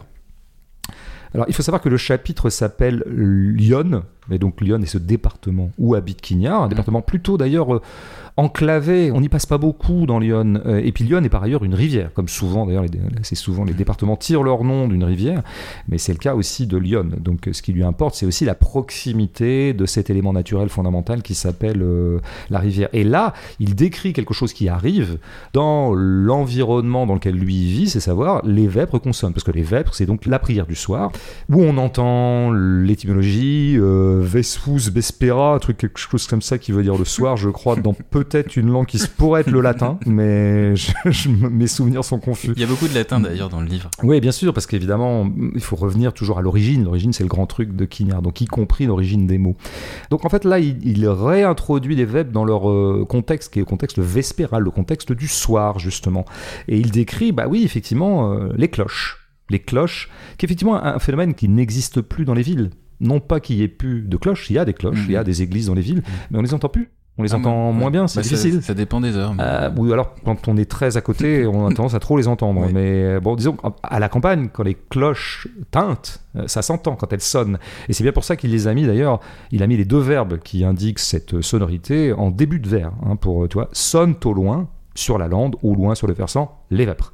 Teinte l'étrange événement stellaire qui répand l'invisible. Effectivement, là, il y a presque un truc de recherche d'équivalence sonore à la teinte ou au tintement Oui. euh, des cloches en les mettant en début de phrase. Mais alors, il y a quand même une opération très étrange qui se passe dans ces petits blocs de mots là. C'est qu'il inverse totalement le processus. Il fait une opération redoutable qui consiste à considérer que les cloches seraient premières. Les cloches, normalement, elles sont là pour signaler quelque chose qui leur préexiste. La cloche signale que c'est l'heure des vêpres. En mettant sonne et teinte en début de vers, il nous dit que c'est comme si les cloches étaient premières. Et il va jusqu'au bout de cette idée, puisqu'il dit À cette sonnerie, le ciel déclenche l'ombre du soir. Alors, c'est une inversion totale des choses. L'ordre des choses naturelles, c'est il y a le soir qui tombe, et donc c'est l'heure des vêpres, et donc on sonne les cloches pour appeler aux vêpres. Mm. Bon, là c'est le contraire. Pourquoi est-ce qu'il fait ça? Moi je vois deux explications. C'est euh, son côté musicien. Quignard est musicien, il a beaucoup écrit dessus, il a beaucoup question de musique dans ses écrits, et lui-même est musicien. Oui, je crois qu'il est violoncelliste, un truc voilà, comme ça. essentiellement. Mm. Musicien baroque par ailleurs. Il Mm. est très connu pour Tous les matins du monde, qui était ce très beau livre sur la musique baroque, qui avait donné plutôt un, un très beau film aussi. Euh, et donc, chez lui, je pense qu'il y a un peu l'idée que la musique, c'est un peu le son originel, c'est la vie originelle. quoi. Mm. On retrouve en, en jouant de la musique quelque chose qui est pré-linguistique. Et ça serait le langage de la vie elle-même, quoi, et qui serait première. Donc là, on a affaire, non pas à une musique, à un son, mais c'est quand même un peu une musique. C'est une musique à une note. La musique primitive, si tu veux, ça serait même avant même le langage musical, la partition, qui consiste quand même à accumuler des notes et à les articuler. Là, c'est une seule note, une cloche. Au commencement serait non pas le verbe, mais la musique. Euh, c'est ça qu'il essaie d'organiser de façon complètement perverse, d'ailleurs, euh, au sens où la perversion, c'est une espèce de retournement des choses euh, dans ce petit bloc de mots. Alors, ce qui va complètement se concrétiser définitivement dans ce très beau dernier vers, qui est peut-être pas exactement un vers, mais on va appeler ça une phrase, que tu as déjà commenté, teinte l'étrange événement stellaire qui répand l'invisible. Bah, là, c'est pareil, c'est comme d'habitude, il essaie de réconcilier. Tout à l'heure, on avait cette phrase qui était Tout chante un chant unanime. Le mot unanime est très important pour Quignard. Il faut reconstituer un tout. Il faut toujours montrer que tout est dans tout. Et qu'il n'y a pas une chose qui cause d'autres choses. Tout ça arrive en même temps. Donc, euh, conjurer le temps linéaire où les choses se succèdent, pour une espèce de temps euh, cyclique où les choses sont en permanence tout en même temps. Et donc là, par exemple, ce n'est même plus que les cloches sonnent et que donc a lieu l'événement stellaire, c'est-à-dire la tombée du soir. C'est que c'est l'événement stellaire lui-même qui teinte. Teinte l'étrange événement stellaire. Il fait fusionner ou il réconcilie un phénomène humain, une création humaine, les cloches, et Enfin, une création non humaine, phénomène naturel, le soir. Mm. C'est comme si c'était la même chose en fait. Tu vois, c'est toujours le truc de réconciliation. Quand le mot unanime, il est très puissant chez Quignard. C'est pas un petit mot comme ça à deux balles, genre euh, tout le monde était unanime hier, alors pléonasme au passage. Euh, c'est une sorte d'unanimisme profond chez lui. Mm. Alors juste une petite remarque sur le. Toi, tu dis que l'étrange événement stellaire, c'est que oui, évidemment, stellaire, on entend étoile.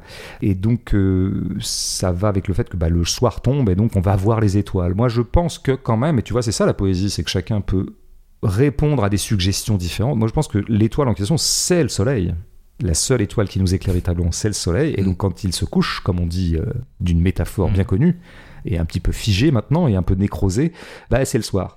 Voilà, donc il me semble que... Alors c'est intéressant, tu vois d'ailleurs, parce qu'il appelle événement stellaire quelque chose qui est précisément non événementiel. Parce que l'événement, c'est ce qui fait rupture. Il y a d'événements que dans l'histoire. Euh, il y a un temps historique, il y a des événements qui ponctuent ce temps historique, qui fait qu'on va passer d'un état à un autre. L'événement Révolution française, il y a un avant et un après.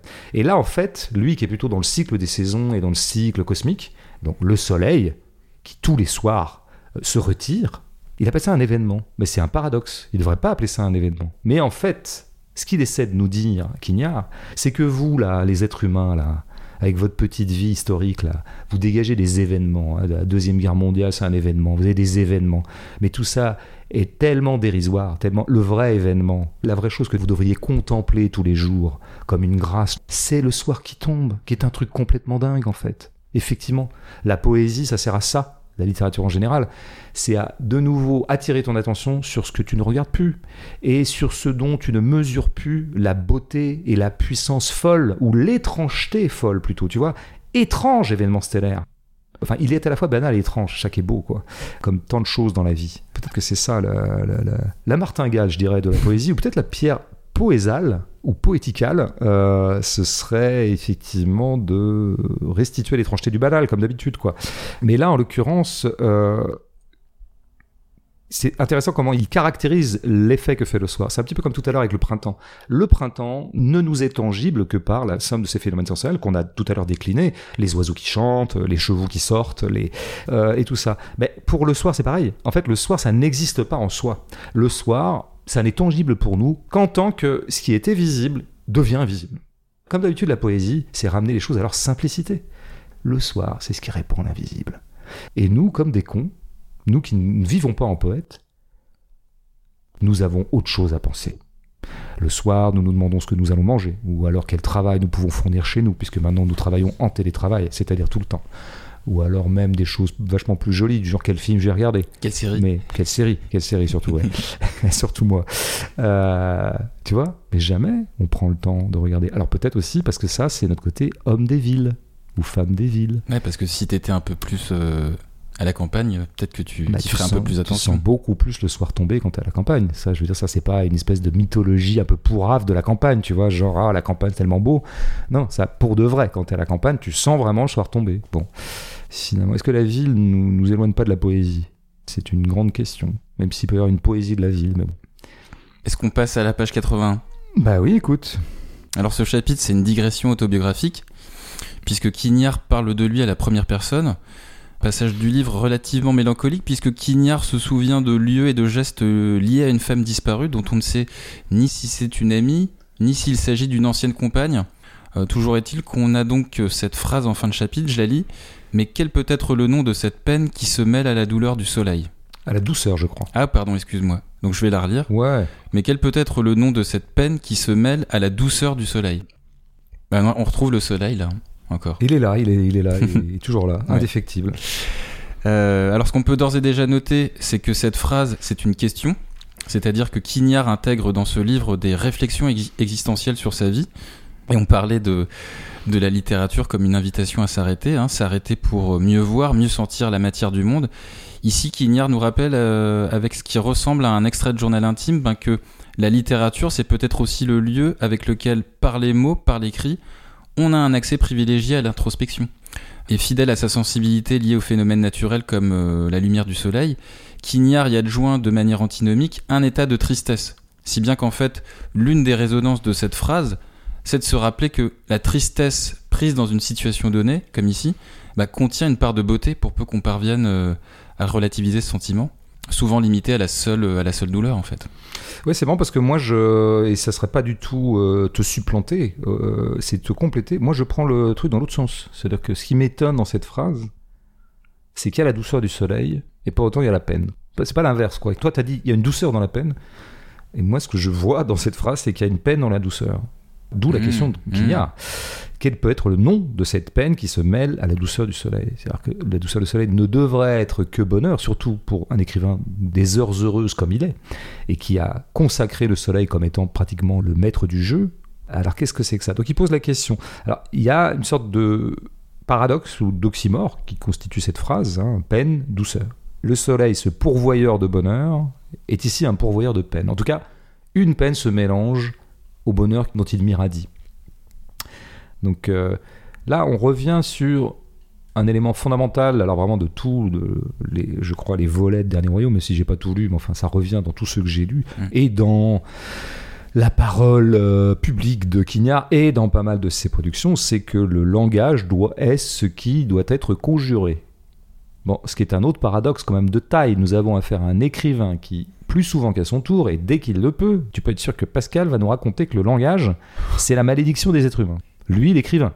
Lui, dont le langage est la matière première. Donc il va falloir se dépatouiller de ça. Par exemple, ici, page 77, le langage qui est la ruine du monde sensoriel.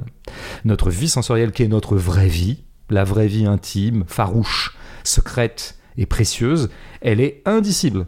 Qu'est-ce que c'est que ce truc? Donc il va falloir que les mots avouent leur propre impuissance. C'est ce qu'il fait, en fait, dans cette phrase. Quel peut être le nom? Ça veut dire que je n'ai pas de nom. Donc le langage, qui est ma matière première à moi, l'écrivain, en fait, n'est pas à même de nommer ce que j'aimerais nommer. Bon, bah donc il faut arrêter ce métier, euh, Pascal Quignard, Mm. j'ai envie de te dire tout de suite. Alors évidemment, il y a des éléments de résolution de cet apparent paradoxe. C'est par exemple, il le dit, page 146, mais ça il l'a beaucoup répété, y compris dans le passage que tu as indiqué tout à l'heure, que tu nous as passé. Il dit On arrête de parler, mais alors on commence d'écrire.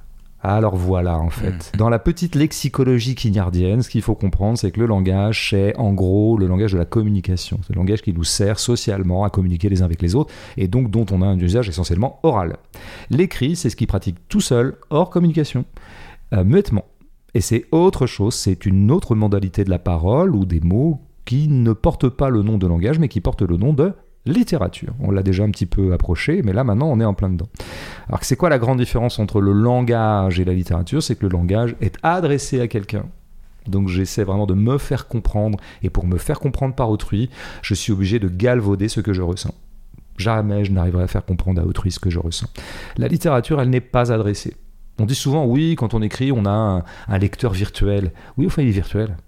Quand tu écris de la littérature, enfin, un livre dans dans ton coin, là, d'abord, tu es tout seul, euh, c'est mais, et puis tu sais pas à qui tu parles. Parce que tu parles pas, en fait, c'est pas de la parole, la littérature. Ouais, et ce qui corrobore en fait euh, la forme fragmentaire qu'il a choisie en Tout à fait. fait, absolument. À partir du moment où tu es dans le langage, il faut que tu articules un propos. Donc il faut qu'il y ait un, un certain suivi entre tes phrases. Un fragment, ça communique pas. Un fragment, c'est un bout de phrase. Démerde-toi avec ça.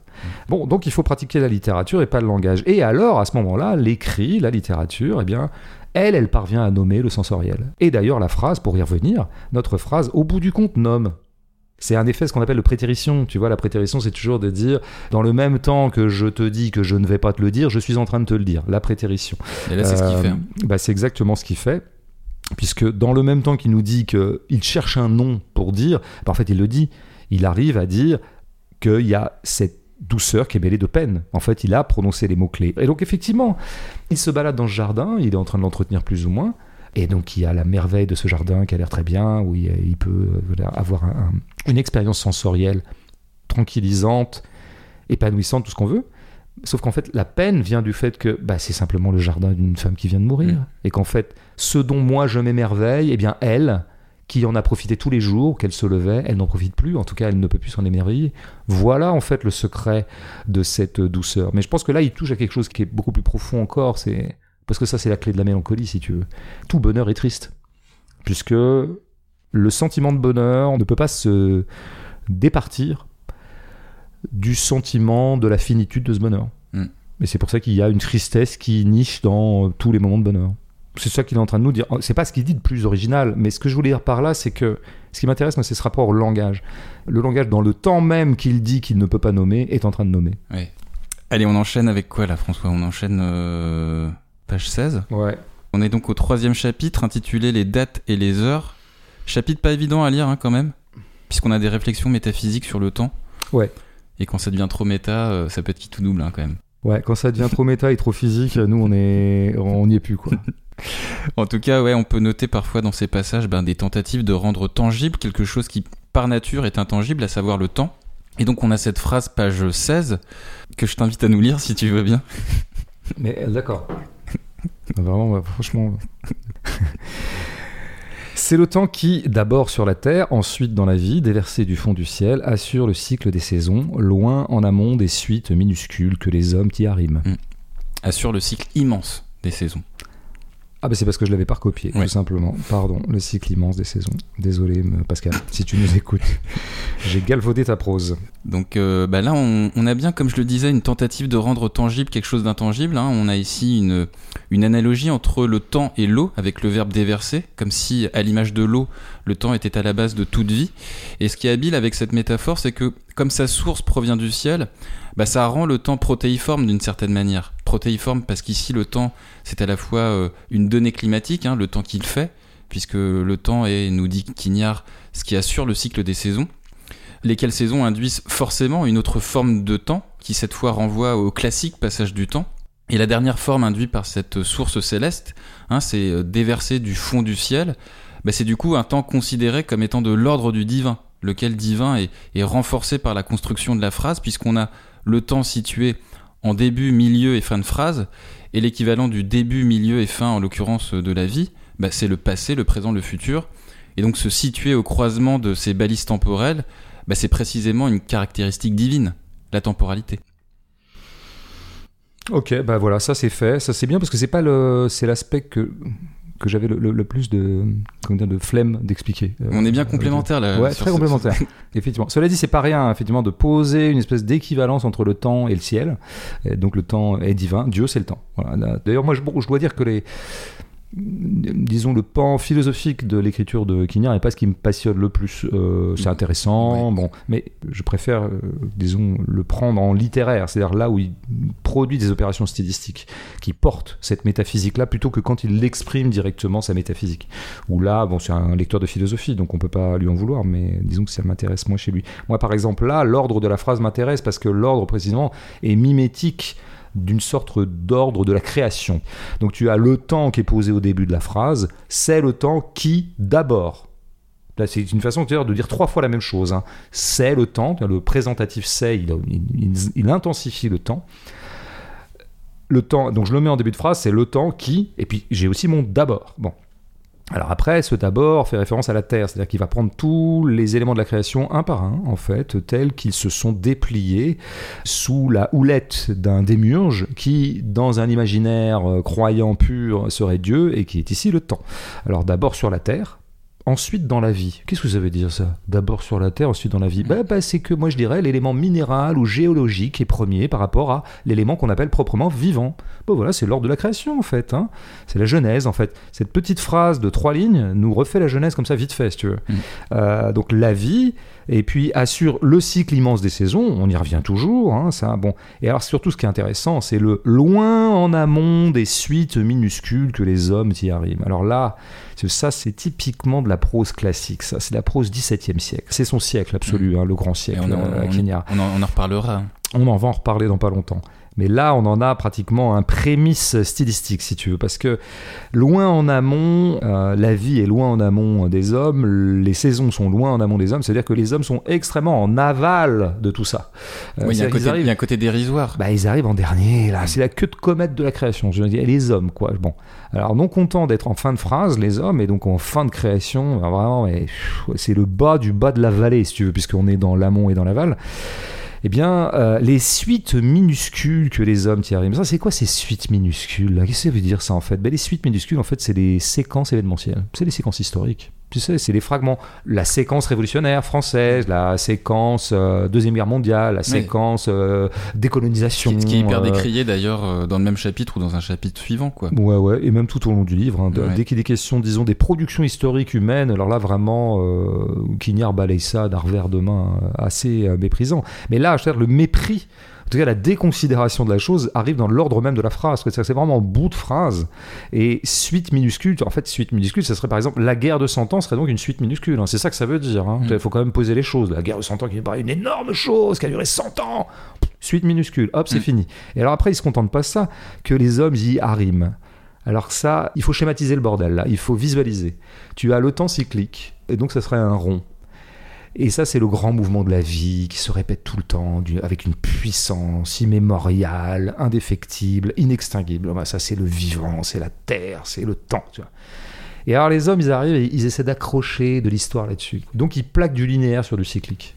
Et ça va pas, en fait. Les hommes sont des créatures dégénérées d'une certaine manière. On plaque pas du linéaire sur Ouais, du mais tu- cyclique. on peut pas en vouloir aux hommes. Mais personne en veut aux hommes. puisqu'ils Euh, puisqu'ils sont par nature euh, des êtres euh, finis en fait. c'est Tout à fait, c'est pas de leur faute, mais là on n'est pas dans le jugement d'une certaine manière. J'ai l'air de juger, en fait, en fait on n'est pas dans le jugement moral, genre oh les hommes vous auriez pu quand même faire un effort pour être cyclique. On est dans un jugement métaphysique. C'est-à-dire que dans l'ordre métaphysique de la création, les hommes c'est des petites choses quoi, c'est des toutes petites choses. Et alors vraiment, il y arrive, oui, il y avait le côté euh, il y a la fixation aussi, tu vois. Arrimer, c'est accrocher quelque chose, ça veut dire fixer quelque chose. Et donc là, nous avions un mouvement, si tu veux. C'est on le sent tangiblement dans la phrase. En fait, c'est rythmique, tout ça, toujours, c'est musical, quoi. Tu as vraiment une phrase qui prend son ampleur, comme ça, une espèce de grande période un peu classique. Puis les hommes arrivent et bam, c'est la fin de la phrase. Pourquoi? Parce que eux mettent de la fixité dans ce qui devrait Mm. toujours rester mouvement. La vie, c'est le mouvement. Et les hommes, ils arrivent, ils fixent, quoi. Ils fixent, et donc c'est une instance de mort. En fait, c'est les hommes qui arrivent et qui sont un petit peu pratiquement les, les bourreaux de la phrase. Mm. Ils arrivent à la fin de la phrase et ils l'exécutent. C'est une belle chute de phrase. Voilà. Et c'est une chute, vraiment. On peut dire une chute à tous les sens du terme. Au sens où les hommes seraient fondamentalement des anges déchus. C'est des créatures chues. Chues de l'ordre du monde qui était céleste, euh, le temps, euh, tout ça, tout ça. Et alors après, juste, je termine, c'est pour ça que l'élément aquatique revient beaucoup dans les heures heureux, Ouais, mais beaucoup notamment les océans, la, la mer. Bah, parce que comme il cite La. Rochefoucauld disant la mer est l'image sensible de tout, bah oui, effectivement, si tu veux donner une image pour expliquer tout ce que je viens d'expliquer très laborieusement en citant Quignard, de sa métaphysique ou de sa cosmogonie, bah regarde le ressac. Mm. Voilà, t'as tout compris. C'est-à-dire qu'est-ce que c'est que cette pulsion infatigable depuis la nuit des temps qui fait qu'il y a du flux, il y a du reflux, il y a de la vague, il y a, du, il y a de la marée. Les marées, très important, il le dit à un moment, les marées, sonate à quatre temps plus ancienne que toutes les formes de la vie qui les a retenues. Très très beau cette sonate à quatre temps. Pourquoi quatre temps? Parce que dans une journée, tu as marée haute, marée basse, marée haute, marée basse. Quatre temps. Et donc il appelle ça une sonate, tu vois, ce qui reviendrait quand même à mon intuition tout à l'heure que pour lui, quand même, la musique, c'est le son originel. C'est-à-dire qu'effectivement, l'ordre cosmique des choses joue de la musique. Et la musique ne fait que rejouer cet ordre cosmique, en donner une espèce d'équivalence euh, sonore. Donc c'est pour ça, d'où le culte qu'il a, non pas tant de l'eau d'ailleurs, même s'il va beaucoup parler de l'eau comme l'élément évidemment originel, amniotique, tout ça, ça, mais ça c'est très banal, mais pour vraiment l'océan, qui nous donne un peu d'idée et un accès sensoriel à ce que peut être cette espèce de pulsion fondamentale qui est l'énergie vitale sans cesse reconduite. C'est pareil, c'est tout à fait fou quand on prend le temps d'y penser L'infini, quoi. poétiquement, voilà. Faut se concentrer pour y penser deux minutes. Et là, normalement, on, on est pris d'un vertige. Normalement. Tu veux qu'on se concentre un peu Deux minutes? Là, maintenant, devant tout le monde, moi, je suis un peu pudique, tu sais. On fera ça chez nous.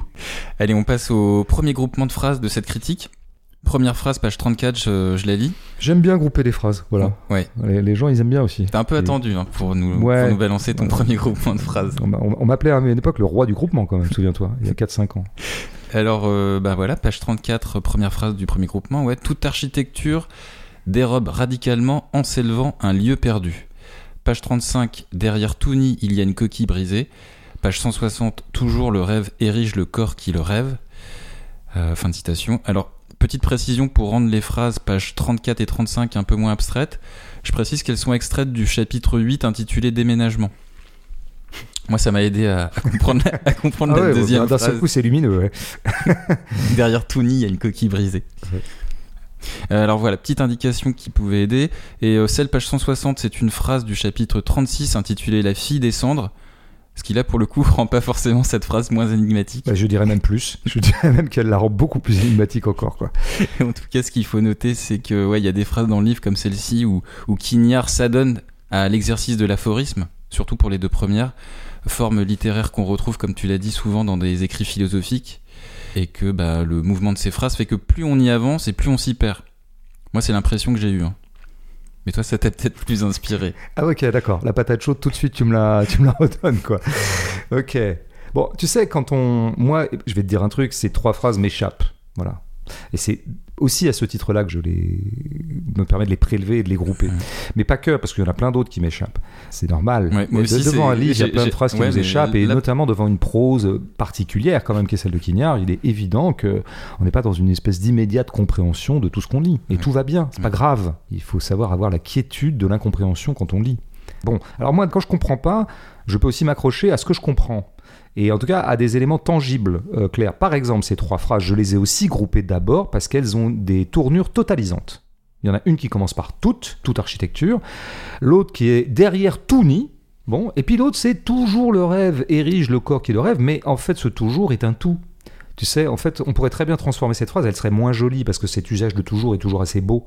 Tu sais, quand on met toujours en début de phrase comme ça, il y a un truc assez élégant. Mais je pourrais très bien dire tout rêve érige le corps qui le rêve. Ce qui va dans une pulsion de Quignard que j'ai déjà décrite, à savoir, c'est quelqu'un qui parle pour le tout. Donc il n'a pas peur, effectivement, d'énoncer des phrases comme ça un petit peu définitives qui voudraient pour toute architecture et euh, tout nid. Sachant que pour les phrases, page 34 et 35, c'est des phrases qui sont isolées. En fait. Voilà, c'est ça important de le dire, hein, c'est des fragments, en fait ils sont tout seuls sur la page, Mm. ou pratiquement, enfin en tout cas il y a un gros blanc avant et un gros blanc après. Alors, euh, bon, ce qui va avec le- quand même le côté très assertif. C'est un style assez péremptoire. C'est un style qui ne connaît pas la modalisation. La modalisation, c'est quand tu nuances, tu sais. Là, c'est toutes les choses. Bon, tous les nids, etc. Euh, chose qui se retrouve dans des récurrences stylistiques de Quignard, où il a vraiment une langue très assertive. Euh, par exemple, il utilise beaucoup le c'est ainsi que. C'est ainsi que, c'est l'affirmation d'une vérité un peu. C'est ainsi que, c'est des certitudes, tout ça. Il utilise aussi beaucoup le tel est. On est presque dans des tournures, je dirais, proches du sentencieux, même à la rigueur, si on voulait être un peu plus euh, taquin avec euh, Quignard. Alors, ça, pour moi, c'est relativement contradictoire avec quelqu'un qui nous a dit que quand même, le langage était très pauvre pour dire les choses et que la littérature pouvait éventuellement pallier les manques du langage. Ok, mais la littérature, la nomination devrait toujours être un peu déficitaire, un peu. Bon, ça, ça serait. Ce que j'appelle le beckettisme. Beckett pense toujours que le langage, ça rate toujours. Et donc, Beckett est une langue extrêmement modalisée. Tu trouveras aucune affirmation de cet ordre-là chez Beckett qui serait un peu le contraire de Quignard. Donc Quignard arrive, il y a quand même un peu des certitudes, alors qui sont redoublées par le côté euh, présent de vérité générale. Tu vois, c'est euh, toute architecture est comme ça. Alors ça va aussi avec évidemment ce que lui veut décrire. Lui s'intéresse à l'invariant. On est dans les vérités invariantes de l'ordre du monde. Cela dit, je pense qu'il y a quand même une espèce de petite euh, contradiction dans cette façon qu'il a d'affirmer les choses, lui qui promeut toujours une sorte d'humilité, et notamment d'humilité de la langue devant les choses. C'est-à-dire qu'effectivement, quand tu as des fragments comme ça, il y a un côté, c'est isolé sur la page, c'est un peu gravé dans le marbre, c'est un peu comme les maximes de la Rochefoucauld, tu Mhm. vois, c'est euh, le soleil ni la mort ne se peuvent regarder en face, tu vois, c'est une espèce de vérité comme ça qui te tape dans la gueule. euh, maxime, d'ailleurs on appelle ça une maxime. Et vas-y, c'est gravé dans le marbre, maintenant prends-la, et elle n'appelle pas nuance en quelque sorte, quoi. Mais en fait, ce qui sauve un peu les fragments, le côté très euh, minéral d'un fragment péremptoire, c'est précisément son obscurité. C'est ça qui le sauve pour moi. Parce que, ok, c'est une vérité générale que, donc redisons la première, toute architecture dérobe radicalement en s'élevant un lieu perdu. Ok, c'est une vérité générale, c'est dit de façon un tout petit peu, je dirais, assurée et proche du sentencieux. Ouais, faut, sauf qu'en fait, je comprends pas ce qu'il me dit. Mm. Et il est en train de disposer de l'obscurité, ce qui fait que de nouveau, ça crée une zone d'ombre, et de nouveau, ça crée une marge de manœuvre pour le lecteur. Mm. Le lecteur n'est pas simplement là pour recevoir la leçon du maître, la sentence du jour. Bah finalement, une marge lui est laissée de compréhension. Parce que je suis sûr que cette phrase, tu la comprends pas comme moi. Non, mais la deuxième, je la comprends un peu plus. Et ben moi, la deuxième, je, je pourrais te dire, moi, je- à la rigueur, je pourrais ergoter sur la première. Euh, il me semble que il y a une physique intime de Quignard qui fait que le bas est toujours promu contre le haut. Le haut, c'est la prétention, c'est la vanité des hommes de s'élever. Va avec l'érection aussi, c'est intéressant. Et il va lui promouvoir plutôt ce qui suit toujours sa pente, comme disait très bien Francis Ponge, à savoir l'eau. L'eau est toujours en bas. Tu vois, elle monte jamais l'eau, parce qu'elle a compris son humilité fondamentale qui est d'être euh, vouée au bas. Et donc toute architecture, qui est plutôt ici négative, dérobe radicalement en s'élevant un lieu perdu. C'est-à-dire qu'on recouvre toujours quelque chose de précieux en élevant quelque chose. On recouvre, alors que nous, il faudrait qu'on découvre l'origine. Donc tu vois, je peux gloser un peu le truc. Euh, non, mais les, bon. deux, les deux premières, on peut plus ou moins les Eh comprendre. ben, pour derrière Mais- Touni, il y a une qui brisée. Vraiment, d'ailleurs, je me suis pas arrêté très longtemps dessus, mais je veux bien t'écouter. Toi qui fais le malin. non, non, c'est c'est hyper, c'est hyper prosaïque ce que j'ai à dire, donc euh, c'est pas très intéressant. Dis-le, dis-le. Non, mais tu vois, quand tu déménages, parce que comme encore une fois, je le, je le rattache en fait au, au titre du chapitre, déménagement. Le nid, donc c'est là où tu habites, Ouais. et quand tu déménages, ben euh, il y a un côté coquille brisée au sens propre comme au sens figuré, c'est-à-dire que tu retrouves soit des objets qui étaient plus dans ton champ de vision et que tu retrouves brisés, et puis quand tu déménages, tu te rends compte qu'il y a eu des moments en fait où tu as pu avoir des disputes dans ton lieu de vie en fait. Mhm. Bah, moi, je crois que c'est à peu près comme ça que moi je la comprendrais si, Ouais. si, si j'y avais pepsé autant de temps que toi. non, mais en t'écoutant, ça me paraît lumineux. Je veux dire, euh, je pense que c'est toujours une question de couche d'ailleurs. C'est pas pour rien d'ailleurs qu'elles sont pas éloignées l'une de l'autre. Ces deux aphorismes Mhm. ou ces deux fragments, on va dire. C'est la même chose. Faut enlever des couches. Voilà. Il y a les couches de civilisation, ça c'est le nid. Le nid c'est la civilisation, tu sais, c'est Mhm. la civilisation un peu à, à l'échelle d'oiseau.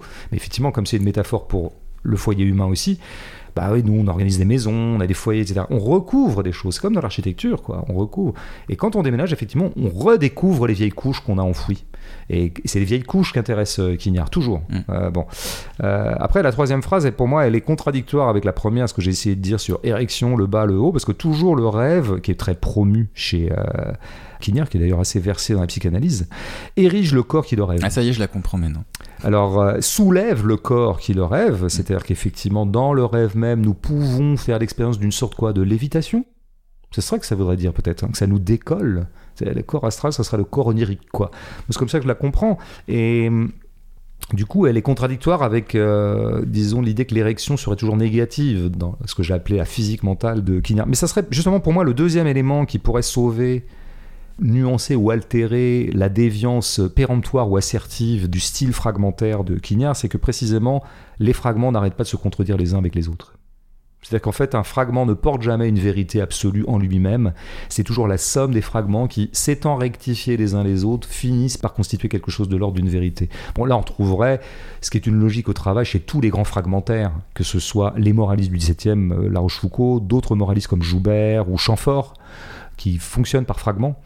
Et en fait, on s'aperçoit que souvent, c'est qu'il y a des fragments qui se contredisent les uns les autres, et la vérité bah, sinue euh, bizarrement de l'un à l'autre, et non pas de façon massive, comme, euh, comme avait l'air de l'induire le ton presque sentencieux de ces fragments. Alors on finit, on va conclure cette critique avec un dernier groupement de deux phrases. La première c'est celle euh, page 151, donc je la lis. Même l'année 1652, si pleine de bravoure, où il perdit momentanément la vue, ses coups d'audace étaient sans futur, étranges, nettement suicidaires, noblesse vaine. Alors il faut juste noter que c'est une phrase qui est située en, en début de chapitre, et qu'à ce moment-là on ne sait pas qui est ce il. On finit par comprendre euh, au milieu du chapitre qu'il s'agit en fait de François de la Rochefoucauld, Le, Le- fameux François, le célèbre moraliste le célèbre moraliste. puisqu'il est précisé, page 153, je cite, En juillet 1652, blessé à l'œil sur une barricade du faubourg Saint-Antoine, La Rochefoucauld perd la vue. Fin de citation. Une phrase donc qui fait euh, allusion également à la fronde euh, Ouais. dont tu as parlé tout à l'heure, où je rappelle bah, qu'une partie de la noblesse s'était rebellée contre le pouvoir royal euh, en France euh, sous Louis XIV, considéré à l'époque comme trop autoritaire et surtout hyper gourmand en, en taxation hein, pour financer ses guerres. Ouais. La deuxième qu'on Ah, a il dépouillait les riches, quoi. Comme fait l'État encore maintenant, l'État socialiste. On vit dans un État socialiste, en fait, monsieur. Ouais, Mais ouais. oui, bien sûr, en France. Ouais, mais les riches. euh, On ne cesse de, de taxer les gens qui, chez nous, produisent des richesses. Et tu sais pourquoi? Parce qu'en France, on n'aime pas les riches. On n'aime pas la réussite. Mais du coup, euh, Avec cet égalitarisme là, totalement toxique. Non, mais voilà, je voulais le dire parce que voilà, hein, c'est pas nouveau en fait. Non, mais après, les riches, euh, la différence, c'est qu'ils ont trouvé un, un moyen de pas payer ces taxes aujourd'hui. Comment ils font? Je sais pas du tout. Quelle malice Bah, ils- ont-ils trouvé? Quel tour de passe-passe? Ils font de l'optimisation fiscale. Ce qu'on appelle, euh, disons, pudiquement de l'optimisation, oui. On peut parfois appeler de la fraude ou de l'exil. Je te donnerai des tips là-dessus si tu veux. J'aimerais bien, ouais. Et puis, on a, la deuxième phrase qu'on a prélevée, c'est celle, page 192, que je vais lire aussi. Deux hommes résolurent de ne pas laisser debout une seule vertu. Ils étaient amis, ils s'appelaient Esprit et La Rochefoucauld. Sachant qu'au passage, je rappelle juste qu'un moraliste à cette époque, c'est pas quelqu'un qui fait la morale, mais plutôt quelqu'un qui se moque de ceux qui se piquent d'être vertueux. Tout à fait. Toujours un, un rappel absolument précieux parce qu'évidemment, l'appellation prête à confusion et à contresens. Mm.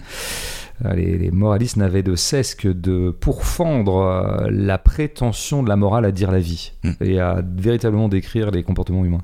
Ouais. Et petite incise d'ailleurs, euh, si tu remplaces dans la phrase euh, page 192 Esprit et La Rochefoucauld par euh, L'homme qui n'a pas de prénom et Bégodeau, ça marche aussi. Ça marche très bien, Ça- mais c'est vrai.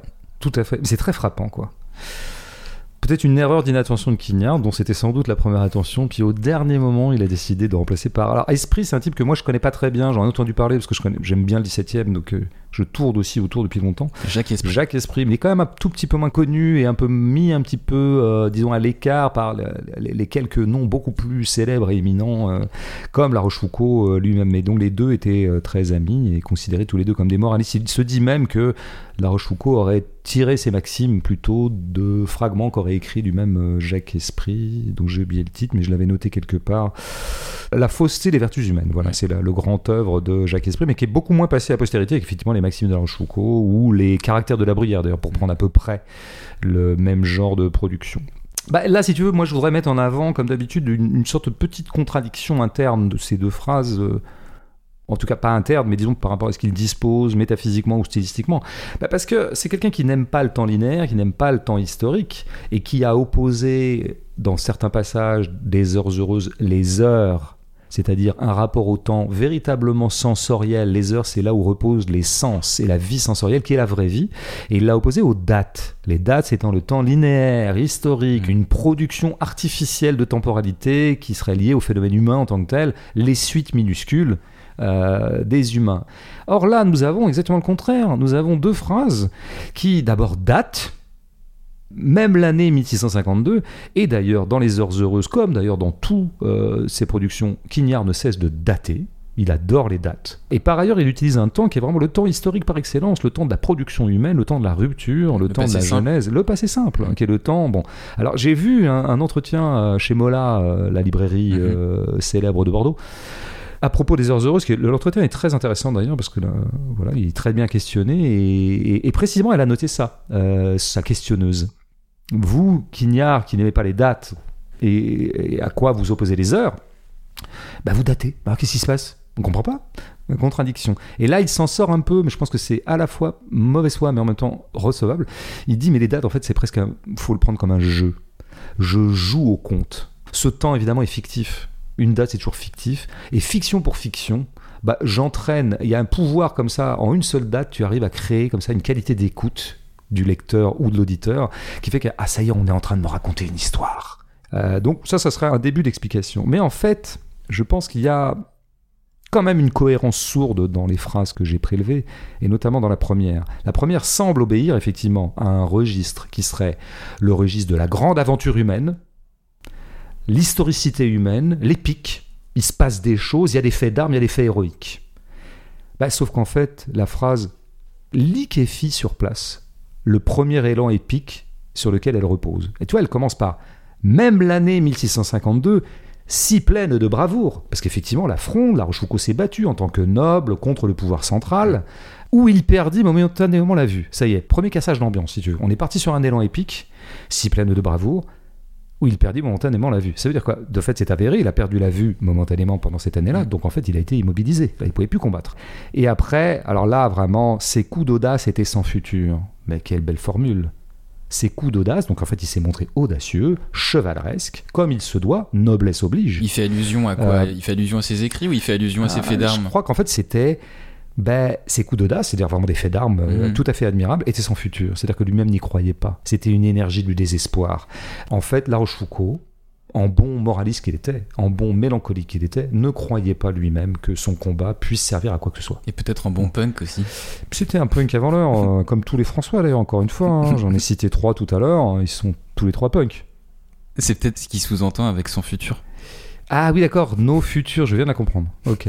Nos futurs punks, c'est un peu cliché ça, hein. on en reparlera euh, off. Donc ces coups d'audace étaient sans futur, moi j'aime beaucoup cette formule étrange. Tiens, pourquoi pas? Tiens, des coups d'audace étranges. En fait, c'est il les faisait, mais pas comme un soldat les ferait. Il y avait probablement quelque chose qui n'allait pas dans le geste même ou dans la geste même. et, puis, on en arrive à la grande trouvaille de cette phrase nettement suicidaire. Ça, c'est une interprétation de Quignard. Hein. Il est quand même en train de nous dire que finalement, le combat désespéré que menait la Rochefoucauld, c'était pratiquement une façon d'expédier sa propre mort. C'est-à-dire que certains vont au combat, d'ailleurs, comme ils vont au suicide. Moi, j'aime beaucoup ce nettement. Ouais, dire, ouais. Tu vois, le, trésor de la langue, hein, pas la langue française, à la langue tout court. En un adverbe, tu crées quelque chose un écrivain moyen aurait dit euh, peut-être suicidaire. Ouais, et puis euh, en plus c'est bien parce qu'en fait euh, ça suit bien en fait, il perdit momentanément la vue en fait. Il y a une, espèce de contraste avec la perte de la vue et la netteté de l'adverbe suicidaire qui en fait qui coupe l'herbe sous le pied de. Voilà, c'est ça. Mais toute la phrase coupe l'herbe sous le pied de ce qu'elle a disposé mm. dans son début. il y a beaucoup, enfin il faut rêver autour de ce nettement là, qui est parfaitement mis. Et puis on arrive à ce truc, un phénomène. Alors je sais plus si ça s'appelle une une ou une anacolute. Je, je, m'embrouille toujours avec ces trucs. Mais tu sais, c'est une rupture syntaxique. Tu, tu finis par où il perdit momentanément la vue, ses coups d'audace étaient sans futur, étrange, nettement suicidaire, virgule noblesse vaine. Noblesse vaine comme Mhm. ça. On dirait une prose moderne, tu sais, quand on fait des cassures comme ça. Et bah, ça achève de casser en fait l'ordre de la phrase. Alors après, par ailleurs, le noblesse vaine en soi, je l'adore aussi, hein, parce que le mot vaine, euh, mot vin et vaine est un des mots les plus intéressants de la langue française aussi. Parce que noblesse vaine, c'est la noblesse du combat était vaine, donc ça c'est l'énergie du désespoir. De toute façon, mon combat était désespéré, ça revient au coup d'audace était sans futur, en bon punk. Euh, mais bien sûr, quand on connaît Quignard et quand on connaît le 17e et quand on connaît l'amour pour le baroque de Quignard, dans vaine, on entend vanité. La vanité, tu sais, qu'a donné les peintures, qui sont des vanités et qui montrent à quel point la condition humaine elle-même est vaine, en nous montrant par exemple des crânes ou des. des- voilà, c'est assez connu. Et donc cette noblesse, ben, en fait, elle-même, la noblesse apparemment terrige Bah oui, parce entre que tous les à- mortels. accoler veine et noblesse, euh, Ça, ça marche pas. Mm. Oxymore aussi. Là, normalement, la noblesse, t'es vraiment l'élu, c'est toi qui as un destin d'exception. Mais en fait, non. Tu es toi-même soumis au régime de la vanité. C'est-à-dire que tu es une créature finie, tu es voué à la mort. Donc en fait, tes faits d'armes, là, tes actes héroïques, de toute façon, ils sont euh, vains, ce qui nous renvoie à la vanité fondamentale euh, de la condition. Mais cela dit, j'entends aussi dans vanité un synonyme de inutile. Et de fait, la noblesse des frondeurs de l'époque, ceux qui ont mené la fronde contre le roi, a été inutile. Ils ont été balayés par l'histoire. C'est évidemment le pouvoir central français a totalement euh, triomphé. Et à partir de ce moment-là, une certaine aristocratie française s'est retrouvée, non pas au banc, elle a eu encore de beaux jours devant elle, mais euh, quand même un peu marginalisée jusqu'à son extinction presque définitive euh, à notre époque. Mm. D'autres noblesses sont apparues entre-temps noblesse d'État, noblesse du capital, tout un tas de nouvelles noblesses. Mais enfin, en tout cas, la noblesse de sang, elle a été balayée. Donc en fait, tu vois, c'est ça, c'est... Je reviens à mon point. Il y a une devanture stylistiquement paradoxale de cette phrase. Tu vois, elle dispose quelque chose de l'ordre de l'héroïsme, en fait, le passé simple, l'histoire, tout ça. Et en fait, dans son concret, la phrase s'aborde totalement tout ça. Bon. Alors et après, puis en plus, il y a encore une fois, il nous fait encore la démonstration de la maîtrise des chutes, de la chute de la phrase. bah oui. Mais une phrase, moi, moi je... Par l'inutilité, quoi, le- la vanité. Tout à fait, d'échouer sur veine. Tout à l'heure, on, on échouait sur euh, Harim, la fixation des humains. On parlait du vivant, du soleil, des saisons, la géologie, la vie, et hop, on arrive sur Harim. C'est comme si on s'échouait quelque part. Ben là, on s'échoue. On s'échoue sur veine. L'ordre même de la phrase de Quignard reproduit toute la pensée d'un moraliste comme la Rochefoucauld, mais de tous les moralistes en quelque sorte, hein, qui ont été des briseurs de vertu, d'où le titre du livre de Jacques Esprit, ouais. la fausseté des vertus humaines. Là où nous croyons qu'il y a de la vertu, il n'y a jamais qu'un calcul d'intérêt, d'amour propre ou d'intérêt. Bon, ça, c'est des choses euh, qu'on connaît. Je peux passer maintenant vite fait à la deuxième phrase, mais j'ai presque tout dit. Là, c'est pareil, a priori, si tu veux, elle est contradictoire avec toute la métaphysique de Quignard. Il y a un côté que- héroïque au début. Ben, on isole d'abord deux hommes qui seraient des élus. On a le passé simple.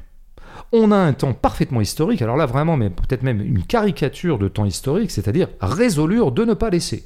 Il y a eu un avant et un après. Avant, ils n'avaient pas résolu, après, ils avaient résolu, et il y a un jour où ils ont résolu. Ils résolurent. Mais c'est totalement anti-temps cyclique, ça. Et donc, c'est une fiction. C'est-à-dire que là, Quignard, qui est une prose qui est assez attentive à la vérité des choses, là, il cède à une fiction, qui est la fiction de euh, l'élection de deux hommes. Ils étaient amis, ils s'appelaient Esprit et La Rochefoucauld, tu vois, vraiment, il, il solennise le truc, il héroïse la chose, quoi. Alors qu'en fait, eux-mêmes ont été quand même des gens qui ont pourfendu l'héroïsme, en fait. Il n'y a pas d'héroïsme sur Terre, ont-ils dit, ces espèces d'êtres diaboliques qui étaient les moralistes, qui rabaissaient un peu tout, en fait. Vous vous croyez des héros, vous n'êtes que vanité. Et là, en fait, il est en train d'héroïser ceux-là même qu'ont été les pourfendeurs d'héroïsme. Donc il y a là, pour le coup, euh, je dirais, une vraie contradiction. Là, je peux pas. En fait, j'ai essayé de sauver la phrase d'avant, et je pense que elle me tendait la perche pour la sauver. Celle-là, je dois dire qu'elle est euh, contradictoire avec le système Quignard. Ah bah, je veux dire, peut-être qu'il faudrait conclure là-dessus. euh, Quignard est un fragmentaire, il écrit les heures heureuses, il y a une certaine cohérence d'une page à l'autre, mais tout n'est pas cohérent. Et que lui qui ne cesse de dire que ce qui compte, c'est le retour éternel de la création, de la pulsion vitale, de la poussée qui pousse, et que les affaires humaines sont des petites choses vaines, bah, lui aussi cède quand même à des héroïsations, des mythifications, des fictionnalisations. Et donc, par exemple, il dégage euh, des héros, comme par exemple ces moralistes du XVIIe. Mais je veux dire, bon, de toute façon, c'est compliqué de tenir le pari euh, de se situer simplement dans le temps cosmique quand tu es toi-même un écrivain humain et qui va quand même parler beaucoup de la chose humaine. C'est exactement, c'est exactement de- ce que je voulais dire. bah oui, c'est-à-dire que sinon les livres de Quignard ne seraient que des livres où il n'y aurait pas d'individus dedans, il n'y aurait même plus de personnes, il y Mm. aurait plus de... Bon, et évidemment que Quignard est très porté à s'émouvoir de ce qui ne varie pas, de ce qui constamment revient, mais quand même, ce sécessionniste, ce. T'as presque dit misanthrope tout à l'heure, t'as dit misanthrope, Mm. euh, a quand même encore un tout petit peu de goût pour l'humanité. Merci François pour cette critique littéraire, de rentrée littéraire. Bah écoute, merci à toi, merci à Pascal. Le public aura remarqué qu'on n'a pas eu besoin de trier cette fois-ci euh, les questions de la partie interactive parce qu'on n'en a pas eu. Bah, c'est ça, en fait, on est les Happy Few, il y a Pascal, euh, il y a, l'homme qui n'a pas de prénom, il y a moi, on est trois en fait. Voilà, c'est ça. Finalement, ça figure exactement ce qu'on a essayé de décrire dans cette gêne. Bah du coup, je te propose de passer à l'apéro. Écoute, on appelle Pascal ou pas? Il va peut-être nous jouer un peu de violoncelle. Puis après, on lira quelques psaumes. puis on se relira quelques maximes. Puis on regardera le soir tombé. Ouais. Prochaine gêne. Il y a un film que j'ai bien envie d'aller voir, mais euh, je sais pas si ça va tomber au bon moment en fait par rapport à notre prochaine diffusion. C'est quoi? C'est le film Acide de celui qui avait réalisé La Nuée Ah, d'accord, mais ça sort quand? Le 20 septembre, je crois. Ah oui, d'accord. Euh, oui, oui. Non, euh, pardon, le. Ouh là là. Quelque chose comme ça. Le 20 septembre, si, si, le 20 septembre. Ben ouais, non, mais ça m'intéressait parce que moi j'ai bien aimé la nuit. Ouais. J'aimerais bien savoir ce qu'il fait en deux là. Après, je sais pas si ce sera encore euh, visible au moment où on diffusera. Oh, il va peut-être avoir un peu de visibilité parce que la nuit avait déjà eu un certain succès quand même. Donc Mm. je pense que ouais, ça serait jouable. Euh, Il y a d'autres films qui sortent euh, la semaine d'après et même la semaine d'après après. Mm. Il y a le film de Radu Jude qui arrive aussi. C'est N'attendez pas trop de la fin du monde. Ouais, dont on me dit grand bien. De toute façon, c'est quand même un cinéaste assez passionnant. Ce monsieur Radu. Puis il y a aussi un... le pitié vietnamien là. Ouais, mais on le sent vraiment ça? On ira le voir. hein. C'est peut-être le type est un veracité cool. euh, non pas que je veuille faire des amalgames entre Thaïlandais et Vietnamiens. hein, c'est Mhm. pas ça le. Mais disons que la bande annonce laisse entrevoir un- une contemplativité assez proche de ce que fait euh, Happy. Happy. Mais on, bah, on va voir tout ça puis on va on va trancher. Allez, salut à tous. Salut. Salut François.